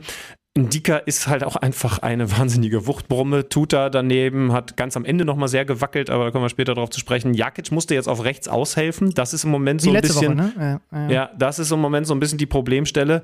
So, dann hast du Rode so als Arbeiter und Athleten und diese drei eleganten Kamada, Götze und Lindström hinter im Moment dem Stürmer durch und durch. Ich habe gesagt, Becker ist äh, einer, den man auf der Liste haben muss und Ritter, Kolomoani ist es definitiv auch. Mhm. Also wenn die Frankfurter so spielen, wie sie es in dem Spiel gemacht haben, ne? vielleicht noch ganz kurz, weil ihr ja die Spiele von ihnen auch bei uns auf der Zone sehen könnt. Tottenham, Sporting, Marseille. Was sagst du zu der Gruppe? Ganz schnell Einschätzung? Äh, harter Kampf, Zweiter. Gut. Wie alle anderen. Wie alle anderen. Aber sie haben natürlich, ich habe mir das Spiel vorhin tatsächlich nochmal komplett angeguckt, äh, über 90 Minuten und eben, um eben nicht nur die Ausschnitte gesehen zu haben. Das war über 60, nee, 70 Minuten richtig gut von Frankfurt. Ne? Das, ja. war, das war richtig gut mit zwei Einschränkungen, diesen beiden Gegentoren, die sie aus Standardsituationen kassieren. Kolo Moani äh, äh, legt äh, auf Götze ganz früh das 1 zu 0 auf. Und dann kassierst du im Anschluss an eine Ecke durch diesen Schuss von Anthony Jung mit seinem schwächeren Rechten das 1-1 und dann das 1-2 aus einer Freistoßvariante, über die ich kurz mit dir sprechen möchte. Hast du sie vor Augen? Es stehen draußen Friedel und Duxch. Und Friedel hat die ganze Zeit den Ball in den Händen und wartet, bis der Schiedsrichter ähm, äh, Patrick Ittrich den Ball freigibt. Dann legt er ihn hin. Und da das von halb rechts draußen ist, hätte ich auch als Verteidiger gedacht, okay, den spielt der Linksfuß. Er legt ihn hin in dem Moment, wo er den hinlegt, läuft der Bittencourt durch und tritt plötzlich der Duxch an, um die Flanke zu schlagen. Das heißt, es war hundertprozentig einstudiert. Alles andere würde mich extrem irritieren. Und das bringt Frankfurt für eine Millisekunde einfach komplett raus. Also die sind in dem Moment noch nicht darauf vorbereitet, dass der Freistoß jetzt schon getreten wird und auch nicht von dem Rechtsfuß und auch nicht in den Raum. Ich, und denke, ich denke, er ist erst drüber gestiegen. Also es war eher eine Verzögerung, oder? Er ist nicht drüber gestiegen. Ach so, genau, okay. genau in dem Moment, wo Friedel den Ball hinlegt, Ah, schlägt, okay. also quasi wie beim Football, musst du es dir vorstellen. Mit, Ah, mit, okay. Ja, und, und das Ja, war die ist eine- Variante. das, das ist so ein bisschen die alte äh, Nicky Butt, David Beckham, Manchester United Ja, Ecken-Variante. Die haben sich da auch immer zu zweit hingestellt. Ja. Ja, und äh, hat natürlich perfekt funktioniert. Und Leonardo Äh, darauf haben wir ihn nicht angesprochen, ist ein Kopfballmonster. Siebtes Kopfballtor in der Fußball-Bundesliga, das zweite in dieser Saison. Und wieder siehst du an der Technik, also du musst nicht Alex Schlüter Größe haben. Ne, wir haben ja, wer war noch so ein Beispiel? Renato Steffen. Wenn du einfach eine gute Kopfballtechnik und ein gutes Timing hast, und das hat er, dann kannst du auch so wunderschöne Kopfballtore machen. Ja. Und Timing heißt in dem Fall auch überhaupt erstmal in den Raum laufen, wo der Ball dann hinkommt. Das ist perfekt gespielt gewesen. Er musste dann leider in der ersten Halbzeit verletzt raus. Irgendwas ist ihm da, also ich glaube, er hat selber gesagt, ihm ist die Luft weggeblieben. War eine ganz komische Aktion an der Außenlinie. Äh, gute Besserung auf jeden Fall. Das äh, da- das war kurios. Ich habe es erst als harmlos empfunden und trotzdem musste direkt danach gewechselt werden. Wer ist für ihn gekommen? Schmid ist reingekommen. Schmied, ja. Ähm, ja, wo waren wir stehen geblieben bei den Toren? Diese zwei Gegentore nach Standards Genau, und dann 1, kommt 2. Frankfurt zurück. Ja. Ja, also und es ist, äh, Frankfurt hat wirklich ein gutes Spiel gemacht. Das Pressing, wie sie die gejagt haben. Du hattest eigentlich aus Bremer Sicht ganz selten Phasen, wo du mal ein bisschen Zeit hattest, wo sie ihr Ballbesitzspiel auch mal ein bisschen durchgebracht haben, weil die über das ganze Feld mit Moani, auch mit Götze im Übrigen, alle haben mitgearbeitet und das sah wirklich gut aus und wurde dann ja auch noch belohnt. 2-2 äh, nach Ballverlust Friedel, Kolo Moani. Das ist, das ist ein wilder Spieler, ne? Dieses Dribbling, da wusste ich in dem Moment und der Gegenspieler und er wahrscheinlich auch nicht, was er bei dem Abschluss gleich noch macht. Hohes Tempo gegen zwei ins Dribbling und diese Bewegungen sind schwer vorauszuahnen. So, dann, äh, dann haben die, haben die Bremer, glaube ich, kurz vor der Pause eigentlich von durch Weiser diese Chance, selber wieder in Führung zu gehen, wo Trapp super hält. Und im direkten Gegenzug macht Lindström das, äh, das 3-2, weil die, die Frankfurter einfach Bremen komplett einmal ausspielen und überspielen in dem Moment. Richtig schön.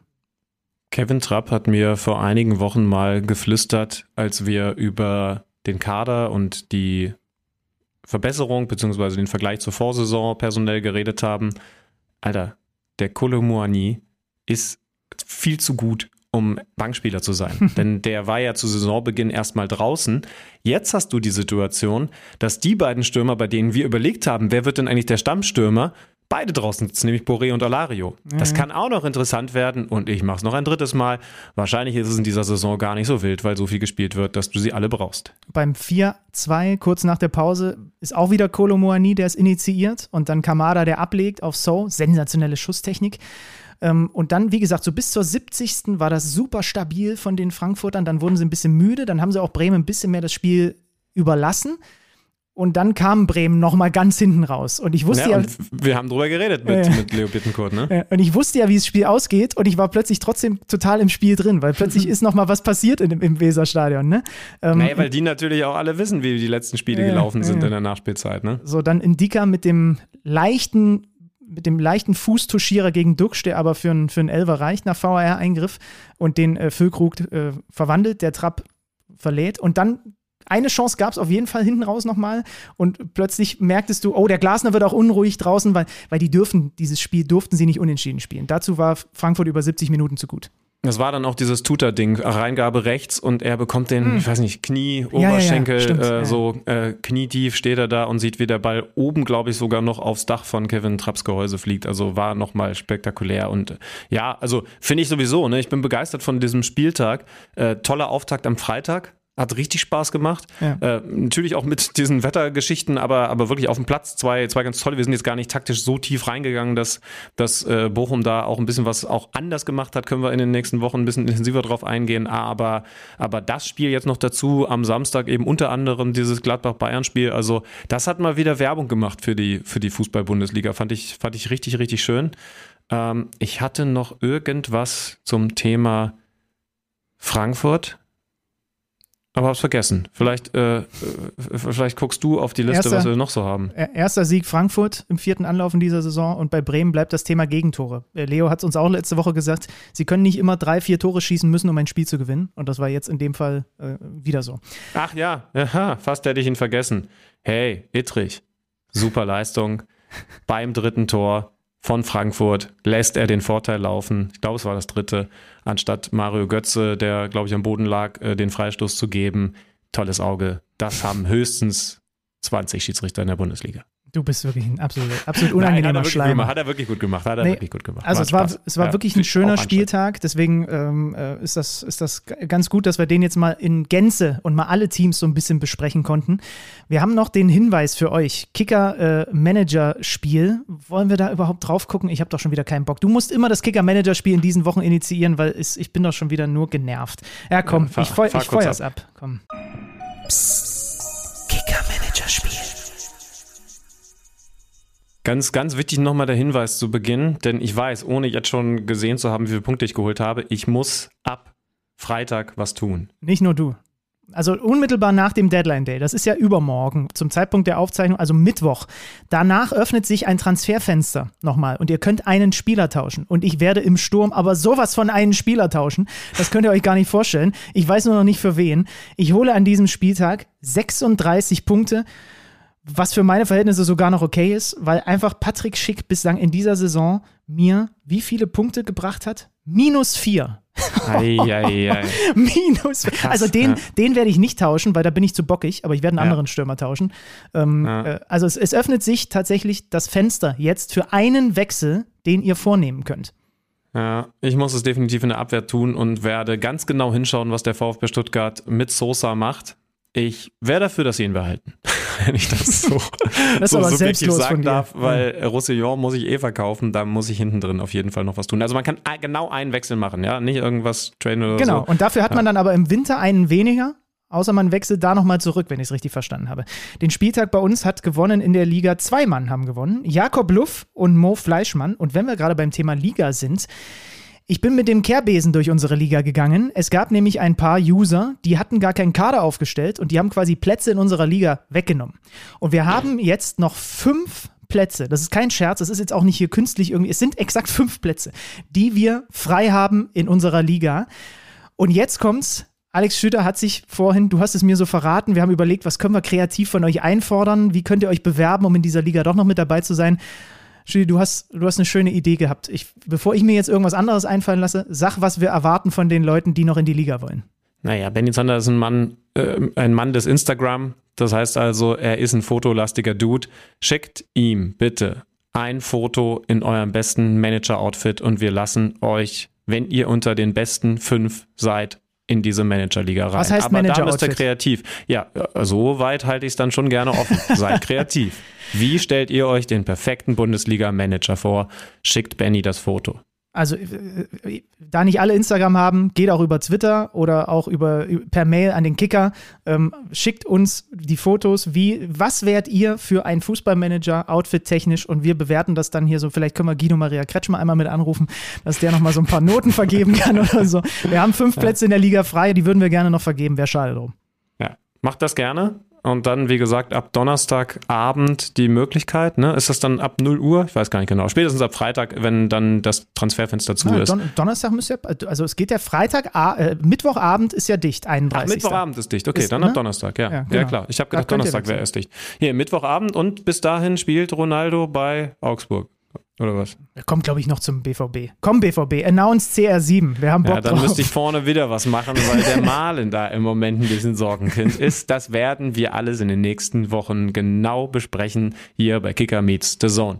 Heute der ausführliche Talk über Spieltag Nummer 4. Und das Geile ist, ein Fünfter, ein Sechster, ein Siebter, zwischendurch Champions League. Passiert alles bald. Freut euch drauf. Tschüssi von mir. Tschüss, auch vom Drainagenexperten. Macht's gut. Kicker meets the Zone, der Fußballpodcast. Präsentiert von Tipico Sportwetten mit Alex Schlüter und Benny Zander.